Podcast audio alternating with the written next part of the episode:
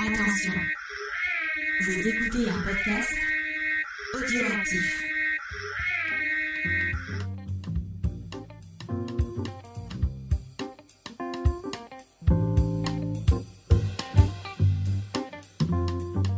Salut à tous et bienvenue dans Manga Discovery, le premier spin-off à Comics Discovery, puisque euh, chaque semaine on vous parle de comics, mais comme euh, bah, on, a décidé qu'on avait, on avait déjà euh, pas, assez de temps en stream, on va le faire encore plus. Et cette fois on va vous parler de manga. Euh, et pour faire ça, j'ai réuni une petite équipe très très très cool. Euh, on va commencer euh, par, euh, la best des bestes. Diane, salut Diane. Salut, merci pour le compliment.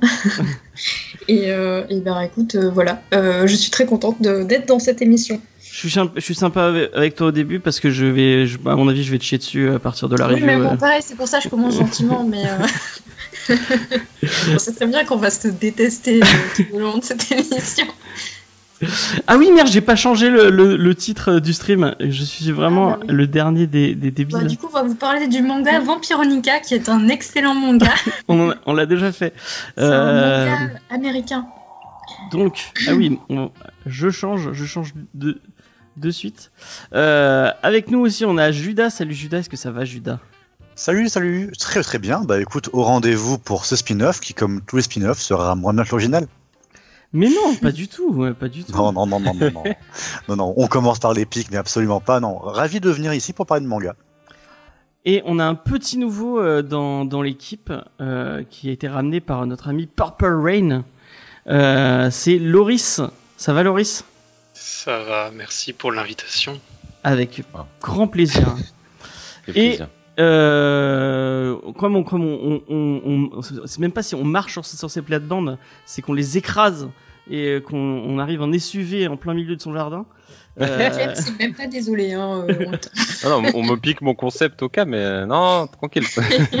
ben, je pense qu'on pouvait pas avoir meilleur parrain d'émission euh, idée de Talking Goo. Si vous connaissez pas Talking Goo, c'est euh, la, le meilleur endroit qui parle de qui parle de, de, de manga et d'animé euh, sur Twitch, je crois, non, c'est ça? Ouais, c'est- faux, mais c'est ça. Ouais. C'est c'est un Manga, peu- animé, culture jap, euh, voilà. un On, peu parle, on parle de manga, d'animé, tout ça, tout ça. Je fais plusieurs streams hebdomadaires. Et on parle surtout des, des sorties de la semaine en manga.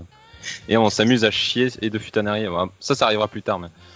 Et on parle surtout de de- d'animé et on les défonce parce que parce que c'est un vrai plaisir. Quoi. Mais euh, ravi et merci beaucoup pour l'invitation, c'est très gentil. Mais avec Et un grand plaisir. Ça faisait longtemps qu'on avait envie de t'avoir dans l'émission. On a Voilà. parlé, on t'avait découvert grâce à Diane qui, t'a- qui, qui en avait parlé dans l'émission.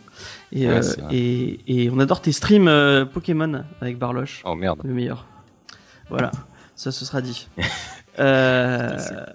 On va commencer cette émission avec, avec une petite question. Euh, c'est pourquoi on dit du manga, euh, pourquoi on aime le manga. Et euh, en fait, euh, l'idée, c'est d'un peu de vous euh, donner notre profil de lecteur de manga pour que vous puissiez vous dire ah bah c'est moi je, je enfin, si par exemple Diane aime tel style de manga tel style de manga ah, peut-être que son avis m'intéressera plus que par exemple celui de Judas ou celui de enfin voilà je pense que vous aurez compris ou pas je ne sais pas Oui, non, euh, l'exemple n'était pas anodin, bien sûr. Hein, Ouais. moi. Tout a été compris euh, pour ma part. Euh, donc, on va, on va commencer. Bah, comment on commence avec euh, avec Comics Discovery Est-ce que vous pouvez nous dire, euh, est-ce que vous vous souvenez du premier manga que vous avez lu? Ou peut-être, on peut parler d'animé aussi, puisque euh, on est peut-être tous venus euh, du- au manga grâce aux animés. Et on va être, euh, on va être galant. On va commencer par Diane. Et en plus, comme je sais Ah qu'elle bah, a pas du tout réfléchi à sa, à ses, euh, à Ouais, alors, en plus le premier Aïe, aïe, aïe. manga que j'ai lu, euh, j'avoue que ça me, je sais, je sais pas trop. Ça doit être un truc hyper basique, genre Naruto, où euh, voilà, on me l'a mis entre les mains en mode tiens regarde, ça a l'air rigolo. Et, euh, et j'ai dû lire ça, euh, je sais pas, je devais avoir 12-13 ans, un truc comme ça. Et euh, après, euh, j'ai pas lu énormément de mangas. En fait, j'ai un peu le même parcours qu'avec le comics et la BD, dans le sens où nous, enfin, moi je viens d'une famille de lecteurs, mais de lecteurs de romans. Et donc, euh, on évitait de me mettre des trucs avec trop d'images entre les mains. Mais à partir de mes 14-15 ans, je me suis intéressée via la fanfiction au yaoi. Et euh, par là, j'ai euh, regardé des animés et j'ai commencé à lire des mangas un petit peu euh, comme ça, ce qui me plaisait, voilà. Pas forcément des yaoi d'ailleurs, mais voilà, je. et ouais, non, je pense que le premier manga, ça devait être un Naruto. Je me souviens d'un vieux, d'un, d'un vieux Naruto qui traînait dans une étagère euh, chez moi. euh, voilà, et après j'empruntais au CDI des choses. euh, J'ai pas de titres là qui me viennent en tête de trucs particuliers. Euh, mais euh, voilà, c'est très flou. Euh, J'espère que vous êtes super contents. Le premier titre qui t'a marqué, le premier truc où tu t'es dit ah ouais vraiment, euh, enfin la BD, la BD Jap, euh, ça me plaît. Euh, le manga, quoi. En manga, qu'est-ce qui a pu me marquer vraiment Euh, Je pense que c'est venu assez tard. Euh, je pense que c'est. Alors. Euh, ouais, Soil, je pense que c'est un manga qui m'a énormément marqué. Euh, je l'ai découvert euh, à l'occasion de mon stage en 2017 à Plume et Bulle, qui était, du coup, j'en ai déjà parlé. C'est une librairie café dans laquelle voilà, j'ai testé en BD, manga, tout ça, et donc j'ai découvert un peu tout ça. Et donc là, ouais, Soul m'a vraiment foutu un gros coup. Et après, plus tard, j'ai eu Berserk qui m'a énormément marqué. Euh, et puis, euh, bah, plein de petits trucs feel good. Je suis un peu plus euh, lectrice de trucs feel good quand même. Et euh, ouais, ouais, je pense que c'est les deux titres qui m'ont vraiment marqué euh, à cette période-là. ok. Soil, euh, vraiment, ça, c'est si vous avez pas lu, c'est absolument incroyable. Manga de Atsushi Kaneko, un, un dieu, euh, un dieu absolu du dessin qui ne ressemble pas du tout à du manga, mais euh, trop trop fort. Ça me, ça me Et dit en rien. animé, en animé euh, excuse-moi, je t'ai complètement coupé la parole, c'est ce qu'on ne doit pas faire, mais C'est pas grave, ça marche pas grave. Euh, et en animé, bah, j'ai eu le Death Note euh, qui m'a marqué. Genre, la première, le premier arc à l'époque, c'était vraiment un truc que je trouvais incroyable. Maintenant, euh, un peu moins avec le recul. Et euh, il y a un autre animé qui m'avait grave marqué, mais là, j'ai. j'ai- le nom qui m'échappe complètement, donc je vais faire une petite recherche et je reviens vers vous. Vous pouvez D'accord. Et ben on va passer à notre à notre invité, alors idée. Donc euh, tu vas être la personne Oh, qui a le plus de le plus de culture manga euh, autour de nous. Non, non, mais tout de suite, non, mais on me met sur un piédestal, c'est terrible, putain. bah, tout le monde n'a pas fait de, de club manga au- à son lycée ou à son collège, je ne Ah sais plus. putain, fa- fallait que, fallait que ça sorte à un moment donné. hein. En plus, Tétard, il est dans le chat pour, euh, pour témoigner parce qu'il y était aussi euh, au- à ce club manga avec moi, bordel. Euh, le manga, le premier manga que j'ai lu donc, Ouais, ou le truc le, qui t'a le première fois que ça t'a marqué en mode euh, euh, marqué au le fer rouge. premier manga que j'ai lu, c'est euh, c'est même pas un manga, c'est le bah, pour les vieux, de la vieille, le magazine Kamea, ça vous dit peut-être quelque chose Putain. Ouais, c'est ouais ouais, c'est c'est obscur. hein. Et euh, dans le magazine Kamea, le premier manga, le premier extrait de manga que j'ai lu, c'était Sanctuary. Et c'est un manga de, je sais, putain, comment il s'appelle cet auteur, je sais plus. Et c'est un manga de mafieux, c'est un truc ultra violent et chaud. C'est trop et bien. j'avais. euh, c'est ouais, trop ouais, bien j'étais Ultra jeune, et c'est les premières images de manga que je me souvienne, tu vois. Et après, le premier manga qui m'a qui m'a marqué, bah, c'est c'est Dragon Ball, quoi, tout simplement. Parce que euh, j'avais un, un pote beaucoup plus vieux que moi qui avait les, les Dragon Ball. euh, c'était juste le chapitre, tu sais. C'était ceux à 2 deux, deux, 3 francs. Et c'était euh, juste les chapitres, et j'ai lu au moment où c'était, on en était, je crois, c'était euh, les cyborgs ou je sais plus quoi. La meilleure Et j'ai commencé à lire là et bah, c'était parti quoi. Et à partir de là, j'ai lu Naruto, j'ai lu euh, One Piece beaucoup plus tard, mais j'ai commencé par le shonen et après bon, c'est parti en steak quoi. Ok. Ok, bah. Ça y est, ça m'est revenu. Euh, Vas-y. euh, à l'époque. Bah, déjà, euh, faut savoir que je suis, j'ai, j'ai étudié dans, pour devenir libraire grâce à Sekaiichi Atsukoi et ça, je trouve que c'est hyper important. Tekaichi Atsukoi. Oh, bordel Genre, ça, merde. ça a modelé ma destinée et c'est Ça un parle de quoi film qui pourri. Euh, voilà. Et euh, de, tu m'as dit, ça parle de quoi, c'est ça oui, oui, parce que je connais pas. Donc, euh, Ah, euh, et ben en gros c'est un yaoi euh, dans lequel euh, il y a un éditeur qui va aider un auteur s'il me semble bien, non, un jeune étudiant, je sais Ouais. plus trop parce que ça fait longtemps.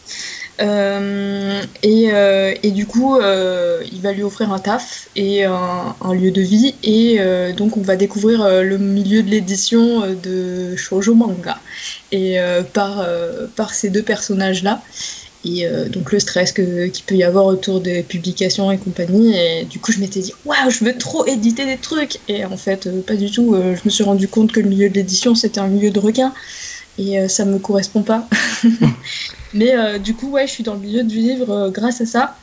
Et euh, il y a aussi euh, Mirai Nikki qui m'avait grave euh, hypé à l'époque. J'étais à fond là-dedans. Euh, Mirai Nikki. voilà. C'est c'est des, des animés qui m'ont marqué un petit peu. Et Judas qui s'amuse à, à balancer des fions sur le, sur le chat. Euh, mais euh, sachez que bah, la culture yaoi, bah, je, je, je ne fais que demander pour avoir des titres et, et j'irai découvrir avec avec euh, avec passion, même si a priori c'est peut-être pas, pas trop euh, mon kink, mais euh, Il y, pourquoi a, pas. il y a un gros. Bah, un- du coup, c'est Kaichi catalogue, Atsukoi, ouais. c'est euh, le spin-off de Jonjo Romantica. Oh putain, oui, ça aussi. Voilà, Ça, on parle des spin-offs, euh, voilà. Et donc euh, Judas, plutôt que de balancer des, des Évidemment, ça me retombe dessus. Allez, let's go. hein. Bien sûr.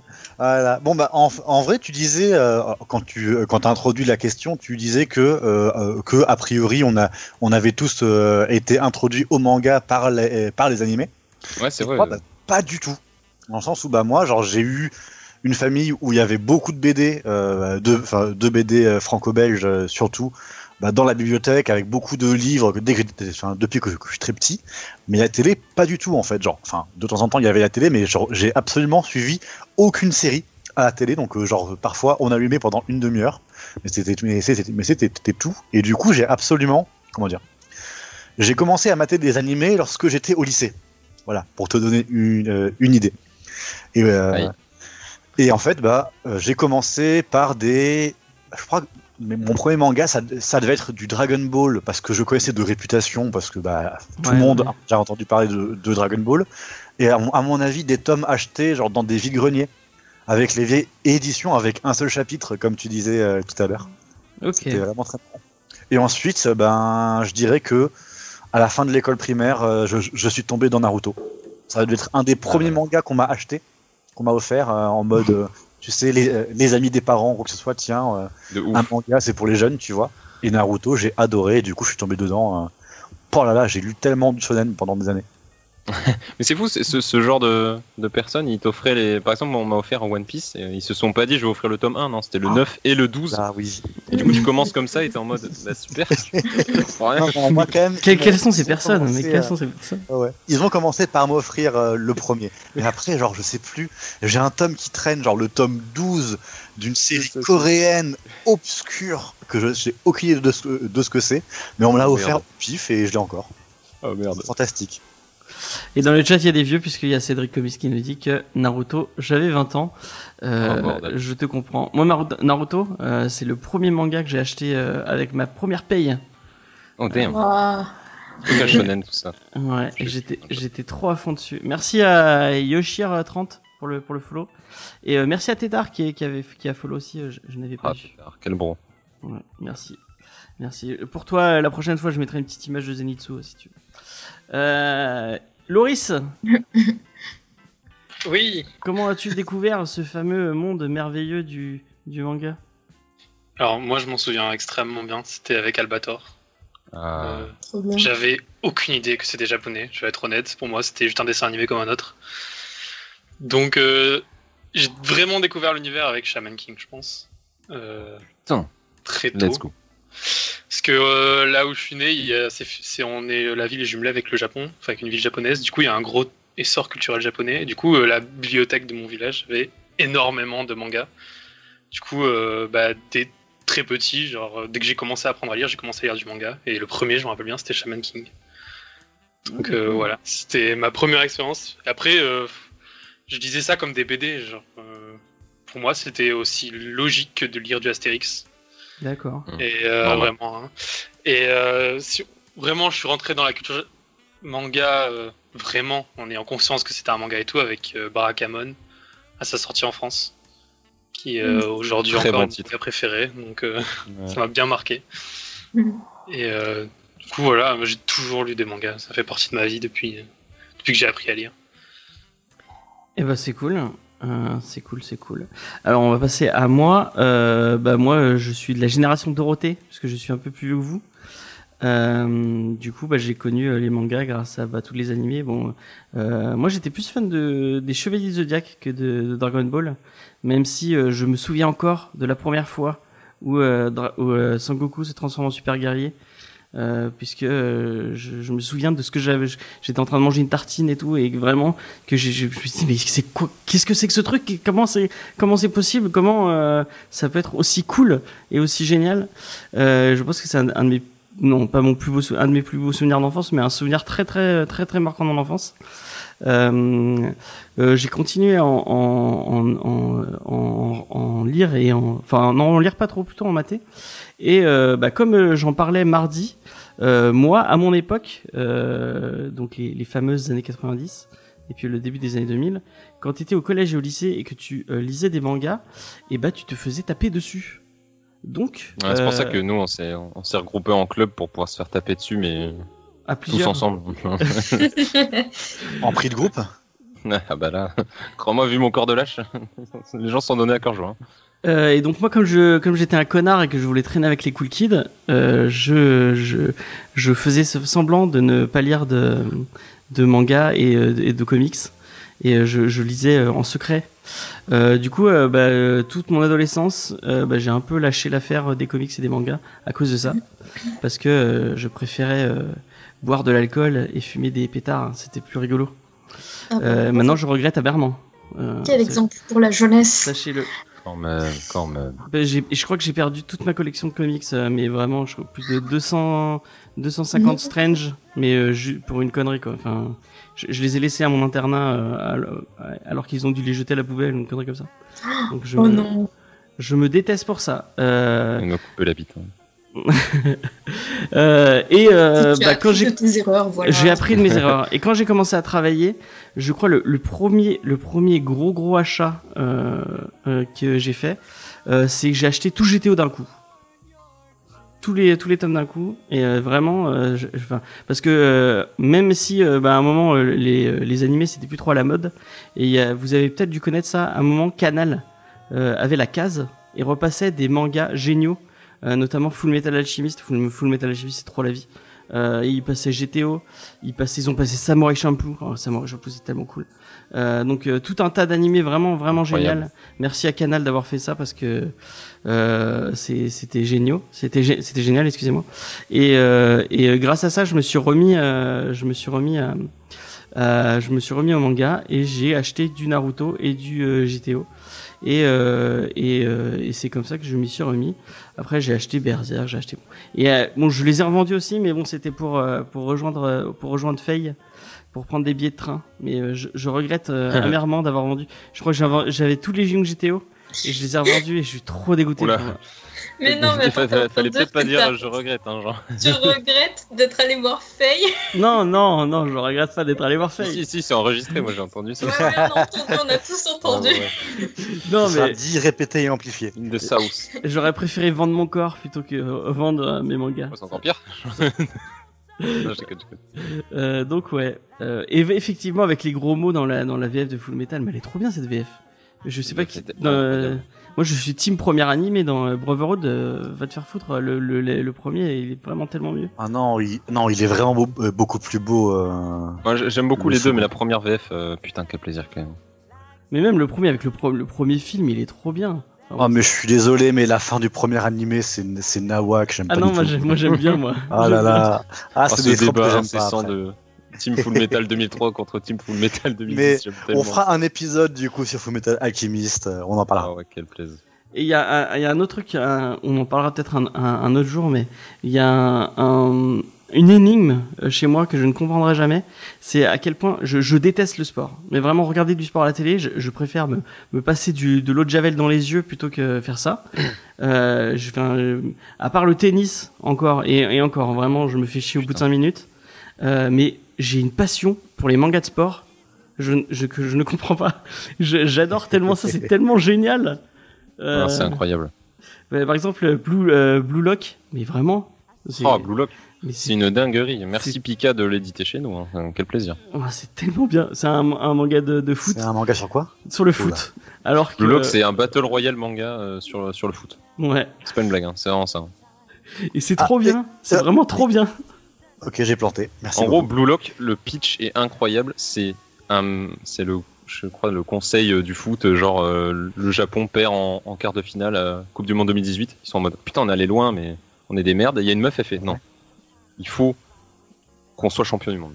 Et elle engage un mec, et le mec dit, bon, les gars, il n'y a pas 36 solutions.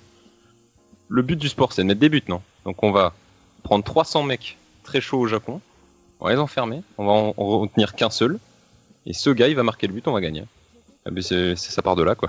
c'est juste ça. Et il est en mode, il, il joue un foot où il a n'y a, que, des que, que des attaquants. Les défenseurs, ils peuvent aller se faire enculer. On s'en fout. Je veux que Ah. des attaquants. Que des attaquants. Exactement ça. Alors, ok, donc au niveau du sport, on, euh, on régresse, mais de l'épicness, on. Ah, par On contre, c'est par épique. Ouais, non, c'est vraiment. Ah, mais ouais, mais il y a, il y a presque il y a, il y a- y a des, des super pouvoirs et tout. Ça, c'est c'est pas possible. Enfin Ah, bref, c'est, c'est vraiment super. c'est vraiment trop bien. bah. Vous me l'avez vendu de ouf. Je le mets dans le chat. Euh, donc voilà. euh, Est-ce que j'avais une autre question euh, euh, ou peut-être euh, euh, Est-ce qu'on peut citer deux trois mangas, deux trois styles de mangas qu'on kiffe euh, Est-ce que Diane, t'as des euh, T'aurais deux, deux petites recos comme ça pour que les gens se, se fassent un profil un peu de ce que tu aimes lire. Hmm, euh, bah en fait, euh, je sais pas, là, j'ai j'ai pas du tout réfléchi à, à qu'est-ce que j'ai mis et tout, et comme j'ai une mémoire de poisson rouge, c'est complexe. Euh, bon, euh, est-ce qu'on cite pour la dix millième fois euh, Silent Voice qu'il faut absolument avoir lu? Euh, L'atelier des Oui, sorciers oui. dont on a parlé tout à l'heure, qui est vraiment juste excellent. La cantine de minuit, lisez la cantine de minuit, c'est- incroyable. Euh, Il y a quoi d'autre aussi Euh, Bon, bah, du coup, on a cité Berserk aussi tout à l'heure. J'ai vu que Schizophile avait pas du tout accroché. Euh, Bon, bah, ok, essaye de, de pousser peut-être un peu, mais bon, après, c'est pas forcément du goût de tout le monde non, de tout le monde non plus. Qu'est-ce qu'il y a d'autre aussi que j'ai bien aimé comme manga? Nuisible, j'ai vachement aimé Nuisible. Euh, c'est en deux tomes en plus. En fait, j'a- j'adore les séries courtes. Euh, ça m'énerve quand ça fait 10 000 tomes, à part Berserk. Euh, genre, ça, a tendance à, à me- m'ennuyer très vite, donc il faut que ce soit court.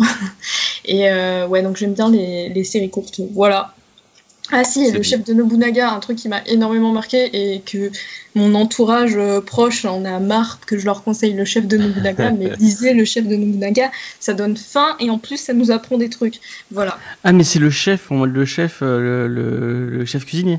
Le chef cuisinier, ouais. Ouais, ouais. Ah, je croyais le chef, euh, chef de mon. Enfin, Non, non, non, non. C'est pas euh, le chef cuisinier de Nobunaga. En fait, on, on va suivre euh, Nobunaga et euh, toutes ses conquêtes et toutes les péripéties de cette période-là à travers les yeux de son cuisinier. Et c'est juste magistral.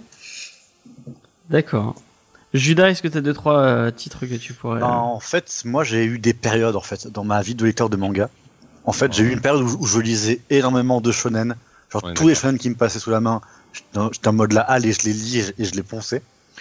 J'ai eu une période où je voulais absolument plus lire, lire de shonen et du coup, bah, genre c'était que des shonen. Je ne, j'étais insupportable à dire. Oui, moi je ne lis plus de shonen. euh, moi c'est que du, c'est que du seinen vraiment. C'est plus mature, c'est plus sombre, etc. Et maintenant, ça me gave un petit peu. Voilà. Donc, euh, à part Berserk, que je regrette à zéro moment euh, d'avoir lu, la plupart sont, ont été beaucoup trop edgy et un peu, un peu Ouais. pour moi. Et du coup, bah là, je suis dans une période où, je, enfin, je, je suis en train de quitter une période où je ne lisais plus de manga, je l'avoue. Ok. Et du coup, bah, je me suis remis pour ce, euh, pour cette émission. Il y a juste en fait deux genres où je me rends compte que j'ai jamais lu de manga de ces genres-là vraiment de manière attentive. C'est la romance et c'est la comédie. D'accord. c'est- des genres qui m'ont jamais attiré en, en tant que lecteur, donc pour l'instant. Il faut que tu vous lises la voix du tablier. Lis la voix du tablier. Mais ça a l'air bien en vrai, ouais. Ça, très bien. monde me, le- recommande. Ouais. Mais je sais pas, j'avais. ouais. l'amènerai dimanche. Et puis il y a- et. Kaguya Sama qui sort le mois prochain, donc là t'as aucune excuse euh, pour ne pas lire une, roman, une comédie romantique. Ah, mais je compte sur vous du coup pour booster ma, ma diversité de lecture.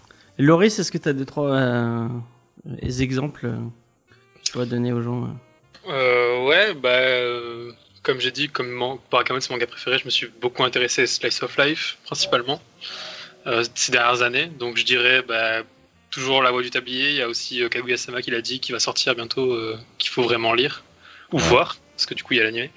Et après, moi j'aime bien tout ce qui raconte rien. En fait, c'est souvent ce que je dis, genre euh, ce qui va être Yulu Camp, Flying Witch, euh, des trucs. euh, Oh, Tranquille. Camp, mais allez mater l'animé s'il vous plaît, c'est un ordre. C'est voilà, c'est des trucs vraiment calmes où il se passe pas grand chose. Après, euh, à part ça, j'aime beaucoup les shonen. Enfin, j'ai grandi avec, donc euh, enfin quand je parle de shonen, je parle vraiment des gros shonen, euh, Fullmetal Alchemist, euh, My Hero Academia, tout ça. On peut peut-être, euh, je sais pas qui, qui veut euh, redéfinir shonen, seinen et shojo pour les gens. qui- Euh, Tétard a mis un super message dans le chat euh, sur ce sujet, hein. j'essaie de retrouver. Alors, C'est les noms des cibles éditoriales euh, principales en termes de tranche d'âge et de genre. C'est c'est pas vraiment un genre le shonen, euh, c'est juste que bon, euh, c'était décidé, euh, destiné à être pour Ouais. euh, telle personne quoi. En vrai, le shonen c'est généralement des mangas action, aventure. Faut utiliser termes, ça- j'aurais dit Neketsu du coup. Ouais, le Neketsu aussi. Ouais, mais après, le Neketsu, il se, il se confond beaucoup avec le shonen, quoi. Ah, c'est ça, mais c'est un débat dans la communauté. hein. T'as un- du Neketsu dans d'autres genres. euh, Le Neketsu, c'est le sang bouillant pour les gens qui ne sauraient pas. C'est les- donc des trucs avec, euh, avec des héros qui se, qui se, qui, qui, Ouais. qui Dans se le sang dépassent. Qui se C'est ça, en fait, c'est la structure narrative de, euh, j'a- de je rencontre un ennemi qui est plus fort, je le bats, et après il y a un ennemi qui est encore plus fort, etc. Et c'est toujours en fait une progression narrative de dépassement de soi qui va du coup con- conduire à avoir toujours plus, toujours plus, toujours plus. Genre, Dra-. Dragon Ball, quoi. Ah, j'avais pas compris t'étais. Non, non, mais c'est ça, et c'est euh, en mode amitié fort victoire, quoi. Toujours plus loin, toujours plus haut. Ouais. Le, et c'est pour ça que leurs mangas de sport sont foot de rue. le seinen, c'est plus pour adultes. Du coup, c'est dans des trucs plus matures avec des, avec des thématiques euh, peut-être un peu plus, euh, un peu plus adultes. Difficile, ouais. Ouais. euh, donc euh, forcément plus sombre et un peu plus euh, dépressif. Euh, c'est ce que dis- c'est ce que voulait dire Genre, Judas par Edgy. Euh, et, euh, et le shojo, c'est euh, bah, c'est pour les, c'est les mangas de romance, les mangas pour les filles. entre, enfin, quand je dis pour les filles, c'est vraiment. Attention, hein. attention avec le shoujo, s'il vous plaît. ouais. C'est trop bien les shoujo. Mais, euh, mais, J'aime mais- beaucoup les bah, shoujo. Du coup, moi, je, bah, euh, je redonnerai peut-être la, la parole à, à Loris après s'il a d'autres trucs à rajouter. Mais moi, j'ai- j'ai- je me suis pris à, à, à lire plein, plein, plein de shoujo parce que je, je sais pas, je trouve ça super drôle. Euh, Bah, genre euh, là, dans le, sur le, sur les, sur le, sur le layout, vous avez Sakura. Sakura, c'est trop bien. Euh, Sakura, c'est incroyable. Ouais. euh, C'est- C'est une super série, je suis d'accord. La clamp de manière générale, c'est une valeur sûre. Euh, ça dépend. Oh, Il y a, il y a pas une quelques émission sur ratés mais- ou des trucs un peu moins bien, mais c'est quand même euh, des gros mangas qui ont été faits par Clamp. Ouais, c'est vrai, ouais, ouais, ouais. Bon, et Clamp, c'est une, c'est plusieurs autrices euh, qui se réunissent pour euh, pour sortir des euh, des, des mangas. J'ai j'ai j'ai l'impression, enfin, je sais pas si vous vous êtes rendu compte, mais il y a vraiment beaucoup beaucoup beaucoup de name dropping. On va essayer d'a- d'aller un peu de- Ouais, d'expliquer je, un je peu t'aime. plus. je- Ouais, Juliette, je t'aime, c'est trop bien. Enfin non. Maison Ikoku, hein, ça ressort en plus en ce moment chez, euh, chez Delcourt Tonkam euh, en double tome là. Ouais. L'amour et cool. rock'n'roll euh, à notre époque. Oh aussi. merde. Ah t'aimais pas C'est, c'est... Ouais, si, c'était bien. C'était rigolo. non, moi, mais ça, c'était cool. Euh, et moi après j'ai un amour, mais un vrai amour hein, pour euh, Urusawa. Euh, donc c'est un auteur euh, Naoki Urasawa pour ceux qui l'auraient pas. Euh, c'est le mec qui a fait Monster, c'est le mec qui a fait euh, 20 euh, 20 Century Boys, euh, qui a fait Happy aussi. Euh, Ah ouais. C'est un mec avec un, un style un style très particulier, euh, mais euh, qui est qui est très très très cool. Monster vraiment si vous avez jamais lu Monster, lisez Monster, c'est c'est vraiment trop trop trop bien. Euh, Billy Bat, euh, Billy Bat c'est trop bien aussi ouais. Euh, Ah, je trouve que ça se perd en, ça, ça se perd très très vite, Billy Bat. hein. ah ouais, je suis pas Ah, d'accord. Billy Bat, ouais, en fait- c'est, le, c'est celui qui, qui divise le plus, j'ai l'impression, chez les fans de Rosawa. Bah en fait, c'est que genre t'as tous les défauts de son écriture qui sont dans Billy Bat, je trouve. Ah ouais? Alors ça. Ah, mais c'est pas, Billy Bat, c'est- c'est pas lui qui écrit là aussi, donc c'est, c'est pour ça, tu vois. Ah ouais? Ah, mais il, il écrit très peu de ses. Enfin, il a écrit assez peu de ses mangas au final, euh, notre cher Rosawa. Ah ouais, je. Urasawa, d'accord. pardon. Je et toujours en binôme avec euh, un mec dont j'oublie tout le temps le nom d'ailleurs, mais. Mais euh, et je crois qu'il en a vraiment très très peu qu'il a écrit euh, tout seul. Bon, Sinon, bah, je suis très très fan de Hippo. Mais Vraiment, Hippo, vraiment meilleur. un des- si on devait citer un meilleur manga de sport, bon, il y aurait Slam Dunk. Et derrière, il y aurait Hippo. Ouais, voilà. Et euh, si vous n'avez pas eu Real, euh, j'en ai déjà parlé dans une vidéo, mais Real, c'est de, du même mec qui a fait Slam Dunk. Euh, c'est euh, c'est Takehiko Inoue, ouais. c'est incroyable. c'est Je balance. c'est une dinguerie, c'est une vraie dinguerie. Euh, donc voilà, si vous voulez euh, de, un peu de mon, de mon et bien sûr j'ai lu Berserk. Euh, les gros gros, ben, je, je, je suis à jour sur One Piece, même si euh, j'ai j'ai lu le, le tome 1000 et en fait le tome 1000 c'est plein de parodies d'autres mangas et je crois que je connaissais trois mangas sur le sur les euh, je sais pas combien. Ah, c'est quoi ça? Mais, mais qu'est-ce que c'est que ça Ah oui, c'est vrai, ils avaient fait un gros chapitre euh, avec tous les auteurs du Jump qui participent, c'était ça, non? Ouais, ce ouais, ouais. Ouais, j'ai passé ça, Et- putain. J'ai reconnu que Black Clover et après tous les autres j'étais mais, mais c'est quoi? Mais c'est qu'est-ce Quand j'entends j'ai lu le tome 1000, ça me donne envie Ah de oui, lire pardon, c'est le chapitre. Non, c'est le chapitre, c'est le chapitre 1000, excusez-moi. Ah d'accord, euh, j'ai le chapitre 1000, mais quand même ça me donne quand même envie de Ouais. lire. Il y a beaucoup trop de trucs, c'est- Ouais, j'ai un problème avec les séries longues, vraiment. Euh, c'est con parce que dans le long. manga, il y a presque que ça. hein. Enfin, c'est quand même euh, très rare euh, de partir sur des séries très courtes. Mais, euh, mais ouais. C'est quoi la série la plus longue que t'as suivie?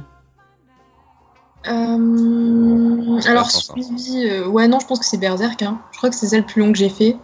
Euh, je réfléchis, mais. euh, Et tu continues à acheter les, Ça, les je sais que j'en ai lu pas mal, mais je sais pas si ça- il y en avait autant que Berserk parce que je les avais empruntés en médiathèque et ils étaient pas tous. Et en plus, c'est une, une- un truc qui a pas été édité en entier en France. Donc euh, voilà. Berserk, il y a, il y a- il y a- il y a 40 tomes hein, pour ceux qui se demandent pour l'instant. Ouais, c'est ça. Et euh, ouais, donc je pense que c'est Berserk, ma plus longue euh, série. Et toi, idée, Euh, c'est quoi le, le truc le plus long que t'as lu? Le truc le plus long que j'ai lu, euh, bah, ça doit être Jojo, je pense, mais euh, Kochikame, euh, Golgo 13, euh, tout ça c'est très très long aussi quand même. Donc, euh. Mais Pour- Golgo pour les 13, ça fait genre combien de tomes? C'est interminable. Mais Golgo 13, euh, c'est très compliqué de, de trouver des, des, des tomes, des tomes évidemment, à lire en Ouais, ouais, papier, ouais, ouais. physique, parce que tout le monde est comme ça. mais, euh, mais, euh, mais ouais, sinon, le- dans les mangas les plus longs, ça doit être ça. Mais Golgo 13, c'est 180 tomes, je crois. Ah putain. Et Kochikame, Kochikame c'est le manga le plus long. Et c'est euh, 200 tomes, je crois. Et ça parle de quoi? Ouais, mais c'est- du. Kochikame, euh, c'est l'histoire d'un policier dans un district de Tokyo. C'est un mec qui a un mono sourcil euh, en M, hein, absolument euh, iconique. Euh, et c'est genre euh, un gag manga super con. euh. Généralement, on sait pas du tout que c'est un manga en fait de base, mais c'est ça en fait. C'est genre un peu le. Ça, C'est un peu du dessin de presse, un peu du. euh, Ouais, c'est super particulier. de l'hebdomadaire un peu. euh, Il y a ça, mais du après, je suis Calvin en train et de me Hobbes, dire mais que- version euh, japonaise. Je suis en train de me dire que Hippo c'est très long aussi, ça doit avoir plus de 120 tomes. Ouais, crois, Hippo, parce qu'on est au chapitre 1300. Ah ouais. Bah, je suis à jour sur Hippo. Bon, bah voilà. Ouais, ça doit être euh, ce je, je sais pas exactement le nombre de chapitres, mais ça doit être dans ces eaux-là aussi, et, euh, et ça doit être dans les séries les plus longues que, que j'ai lu. Et One Piece, évidemment, je suis à jour. Euh. Et Hippo, je crois que j'ai recommencé trois ou quatre fois parce qu'à chaque fois, Ouais, je m'arrêtais au bout d'un moment, je fais merde, je suis où? Et du coup, je reprenais depuis le début. Donc j'ai dû lire. j'ai euh, fait la même. ouais. J'ai dû lire trois ou quatre fois les premiers, les premiers tomes. Euh, euh, la phrase qui est fait, je suis à jour. Non mais c'est tellement bien Hippo. C'est enfin, Hippo, ouais, non. non mais plaisir. c'est, c'est- on en parlera un jour peut-être, mais euh, c'est devenu un peu. euh, je suis un peu déçu par, euh, parce que ce que fait Morikawa. la, mais... la- la- la direction euh, ouais, est compliquée, mais après le gars, Morikawa, je sais pas quel âge il a. hein.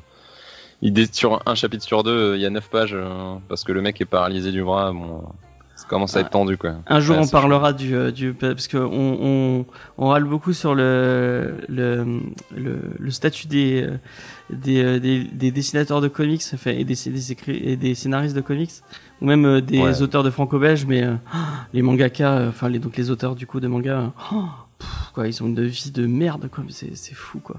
Enfin, Ah oui. Enfin bref. Euh, on- Est-ce qu'on passerait euh, pas sur... euh, à moins qu'il y ait quelqu'un qui a un dernier truc à dire on- autour du, du, euh, du manga? Euh, dans Sekaiichi Atsukoi, on voit le, le, le fait que les auteurs, euh, ils, ben, ils- ils vivent des vies difficiles. Voilà, je vais parler de ça. Ouais, ouais, non, on va continuer à faire du name dropping sinon, donc euh, Ouais, ouais. on peut enchaîner. Euh, Ouais. D'accord. Et ben on va enchaîner. On va passer au mini review. Et euh, le sort en a décidé ainsi. Euh, c'est euh, c'est Judas Non. qui fait la première. Oh là là Ok, Oh, bon. Du coup, donc on va parler en fait bah, à la place des news de Comics Discovery, parce que on va pas non plus marcher trop trop sur les plates-bandes de notre invité. Hein. ouais. Bah, Ouais. On va en fait euh, présenter chacun euh, nos petites lectures euh, de, de la semaine, des, euh, des semaines, où euh, bah, on- moi j'essaie du coup de me coller un peu à la- à l'actualité, parce que du coup, bah, comme je le dis, j'avais arrêté complètement de lire des mangas. Et c'était une parfaite occasion pour me remettre à, à me dire, bah tiens, qu'est-ce qui est sorti en manga? Qu'est-ce qui pourrait me plaire là dans mon état d'esprit, dans ma, dans la personne que je suis aujourd'hui? Qu'est-ce qui pourrait, euh, voilà. Donc, bah, j'avais pas envie de, de me lancer dans une grosse série. J'avais pas envie de de CNN au thème trop adulte et dur et machin, tout ce qui va faire pleurer dans les chaumières. J'avais besoin d'un- truc un peu un peu léger, surtout vu le sujet du jour qui va arriver euh, dans la suite de l'émission, Dragonhead, Oh, oui. c'est pas une lecture facile, c'est pas une lecture doudou. Donc je me suis dit, j'ai envie d'un petit truc léger, feel good, avec des codes que je connais, un truc qui puisse, euh, qui- que je puisse me lancer. Et donc du coup, bah, j'ai- trouvé du coup le pitch de euh, Alpi's Soul Sender, qui est un donc un manga de Rona, qui est une autrice japonaise, qui a été publié au Japon en webcomic à partir de 2018 et qui est sorti du coup depuis 2020 en France, euh, qui sont donc on a pour l'instant trois tomes chez Kion. Ça se dit Kion ou Kiun? Je, je sais Oui, Je jamais. crois que ça se dit. Ouais, je crois que ça se dit. Bah, ça, ça fait partie des choses que je n'ai jamais entendu dire à, euh, à l'oral. Donc euh, voilà. Donc chez Kiyun, donc trois tomes, euh, à 8 euros le tome. C'est donc du coup, euh, je, c'est catégorisé CNN, mais euh, on va, ça va à nouveau prouver que bah, c'est juste des cibles éditoriales et pas forcément définir le genre, parce que pour moi c'est une lecture très légère en fait, qui est pas du tout dans des thèmes forcément adultes. On est du coup sur une histoire qui se déroule dans un monde de, euh, de fantasy assez classique avec bah, du coup très moyenâgeux, euh, des villages, des voyageurs, etc. Qui est caractérisé par des créatures divines qui se promènent euh, dans ce monde-là et qui veillent sur ce monde-là. C'est un peu dans un type de Monster Hunter en fait, avec des euh, du coup des grosses créatures, des grosses bébêtes avec des pouvoirs un peu particuliers.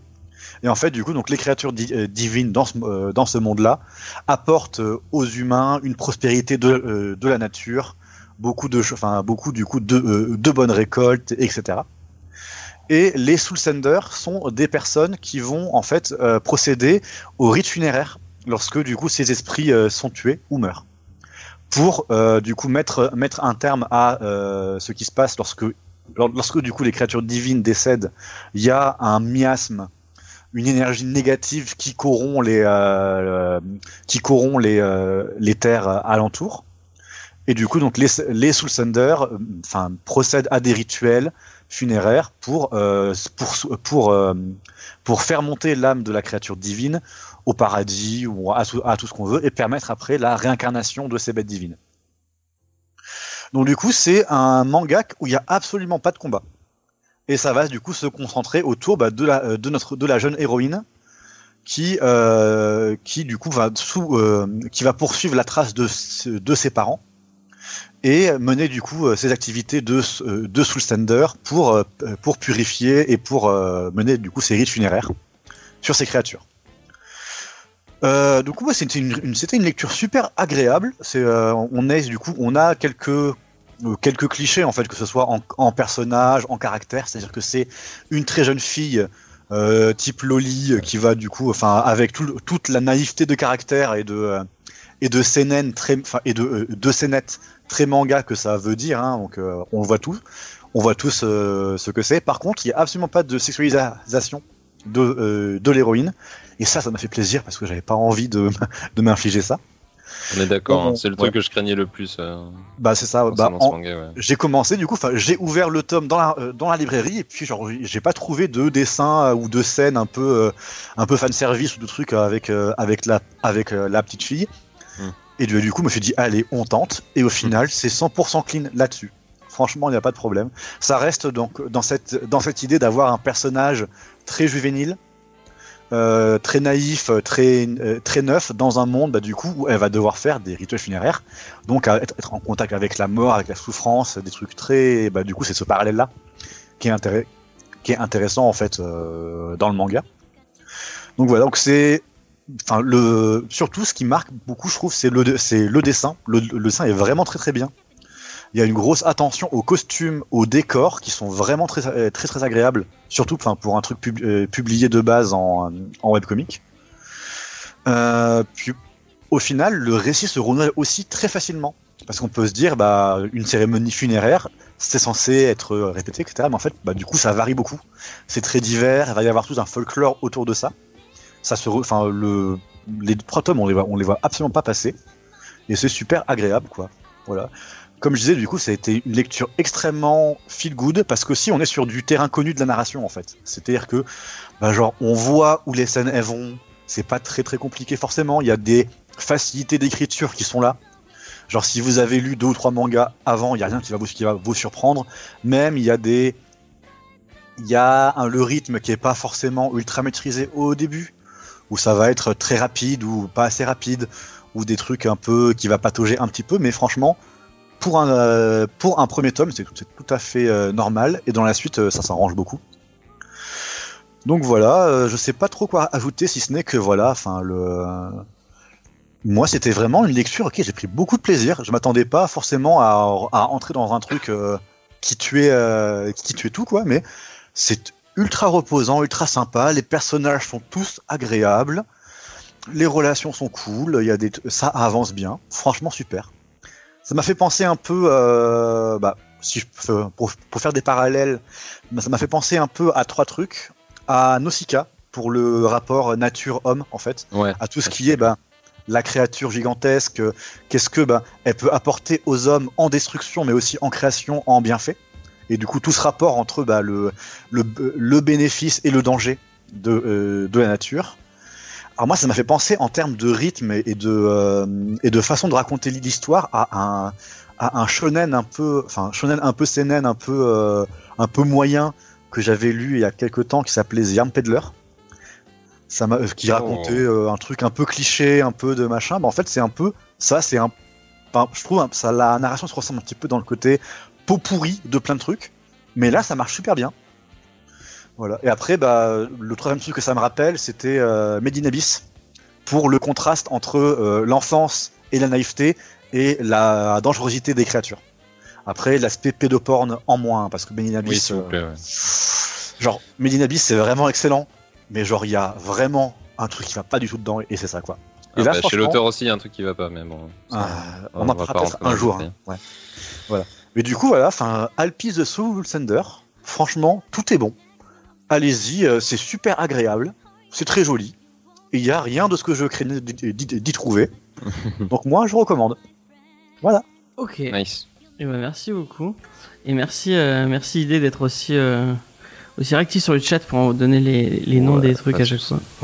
Euh, et euh, eh ben, je me fais avoir tout seul puisque euh, le prochain c'est Blue Period et je vais pas du tout préparer cette chronique. oh là là, ça c'est lourd ça. Mais j'ai commencé Blue Period bah, et pourquoi? Vous allez me demander pourquoi j'ai commencé Blue Period Et bah parce que j'ai écouté Tol- euh, Talking Goo euh, la semaine dernière et, qui- Ah merde. on est corpo on est corpo. et c'est vrai en plus parce que vous m'avez donné envie de le lire. Euh, vous m'avez dit un manga sur euh, sur la peinture. Je me dis mais mais mais go, ça a l'air trop bien. Euh, donc euh, donc de quoi ça parle euh, Blue Period. Euh, on parle. Il, il dit sur le, le truc qu'il présente, il parle d'un d'un seinen. Euh, moi je me suis dit enfin c'est dans une vie de lycéen et tout. Ça partait plus sur sur un truc euh, à la en shonen, mais bon pourquoi pas. Euh, Ouais, mais j'ai l'impression qu'en ce moment, ils ont la catégorisation scène facile. Hein. ouais. Ça, ça dépend, c'est c'est un seinen parce que ça a été prépublié dans, dans un magazine seinen, c'est tout. Mais Ah, c'est vrai que en vrai, de ce que j'ai lu du tome 1, parce que j'ai lu que le tome 1, Moi aussi j'ai vu. c'est que- un neketsu, genre. C'est Oui, vraiment c'est un vraiment un presque un manga de sport, tu vois. Mais en vrai, tu vois, bah moi, Alpi the Soul Sender, c'est pub- c'est publié dans un euh, dans le dans un enfin dans un magazine webcomic mais shonen. Et en France, ils Ouais, l'ont ouais. édité en seinen. Ouais, c'est pour ça, ça, ça- c'est à voir comment les, les éditeurs font le, le truc avec. Je sais que Kiyun euh, gère bien à ce niveau-là, donc ça fait plaisir. Ok, ok. Euh, moi, c'est chez, euh, c'est chez Pika. Euh, et donc, c'est la vie de Yataro. Euh, donc, il y a un lycéen euh, qui est un peu une espèce de, de racaille euh, au début, au début du manga, mais une racaille qui, lui, arrive bien en cours, puisque il arrive à, se concentrer sur sur ses cours, même s'il a l'air de s'en battre totalement les couilles. Et on sent vraiment le mec qui, bah, qui, qui qui, qui vit sa vie, mais qui l'a, qui l'a subi un peu, euh, qui, qui, qui, qui a pas trop, il a pas l'air d'avoir trop de passion. euh, il aime bien traîner avec ses potes, mais euh, il, il a pas, euh, il a pas de, de, de trucs qui le font vivre qui le font vibrer. Et euh, au détour euh, d'un, d'un, d'une- d'un cours, je crois que c'est dans un cours de, il prend une option pour l'art plastique, si je dis pas de bêtises. Et en fait, il va découvrir la peinture et euh, à un moment, il va vouloir, euh, parce qu'en fait, il est allé très tard. euh, Enfin, il va vouloir dessiner un, un, un ressenti qu'il a eu en, en, en rentrant avec ses potes euh, tard un, un, soir, et il s'est dit putain, il y a, il y a, ce, enfin, ce, ce, ce, ce, moment que je l'ai ressenti et j'arrive pas à l'exprimer avec des mots. Euh, donc, je vais, je vais peut-être que j'arriverai à l'exprimer euh, avec la peinture. Et euh, du coup, on, on comprend qu'il euh, qu'il euh, bah, qu'il va essayer et qui euh, qu'il a kiffé ça. Et il va vouloir rentrer apparemment dans. Euh, c'est un- on parlait de manga de sport, mais c'est un peu ça. Il a, il, il se trouve une, une, espèce de de goal ultime. Donc c'est rentrer dans ce dans ce lycée de. de non, c'est un, une, une université, je crois. C'est un lycée ou une université, je ne sais plus. C'est euh, l'université des beaux-arts de Tokyo. Ouais, Ouais, voilà, Il ouais. veut tenter le concours là parce que euh, si tu réussis du premier coup, bah, ça, te, ça coûte rien. Tout simplement. Donc, Alors que les autres, il faut que tu, tu dépenses des sous pour, un, pour, euh, pour pour y au moins passer l'examen d'entrée, je crois. Et donc, euh, donc, je, je suis pas allé très très loin dans, dans ma lecture, mais vraiment j'ai j'ai vachement apprécié. Euh, et où j'en suis, donc il découvre un peu euh, les les différents les différentes façons de bah, d'utiliser son art, euh, puisqu'il est une espèce de prof d'art d'art plastique qui va lui, à- ça m'a fait penser à Jules de chez Jules et Nico. Je me dis, ça se trouve c'est pareil. Euh, il fait pareil avec ses élèves. Et euh, vraiment, euh, l'état d'esprit un peu euh, euh, neketsu entre guillemets, euh, mais au travers de, de l'art. Je trouvais ça vraiment intéressant. Euh, c'est un truc que j'avais que j'ai pas vu euh, beaucoup et je trouve que le dessin est particulièrement euh, sympa.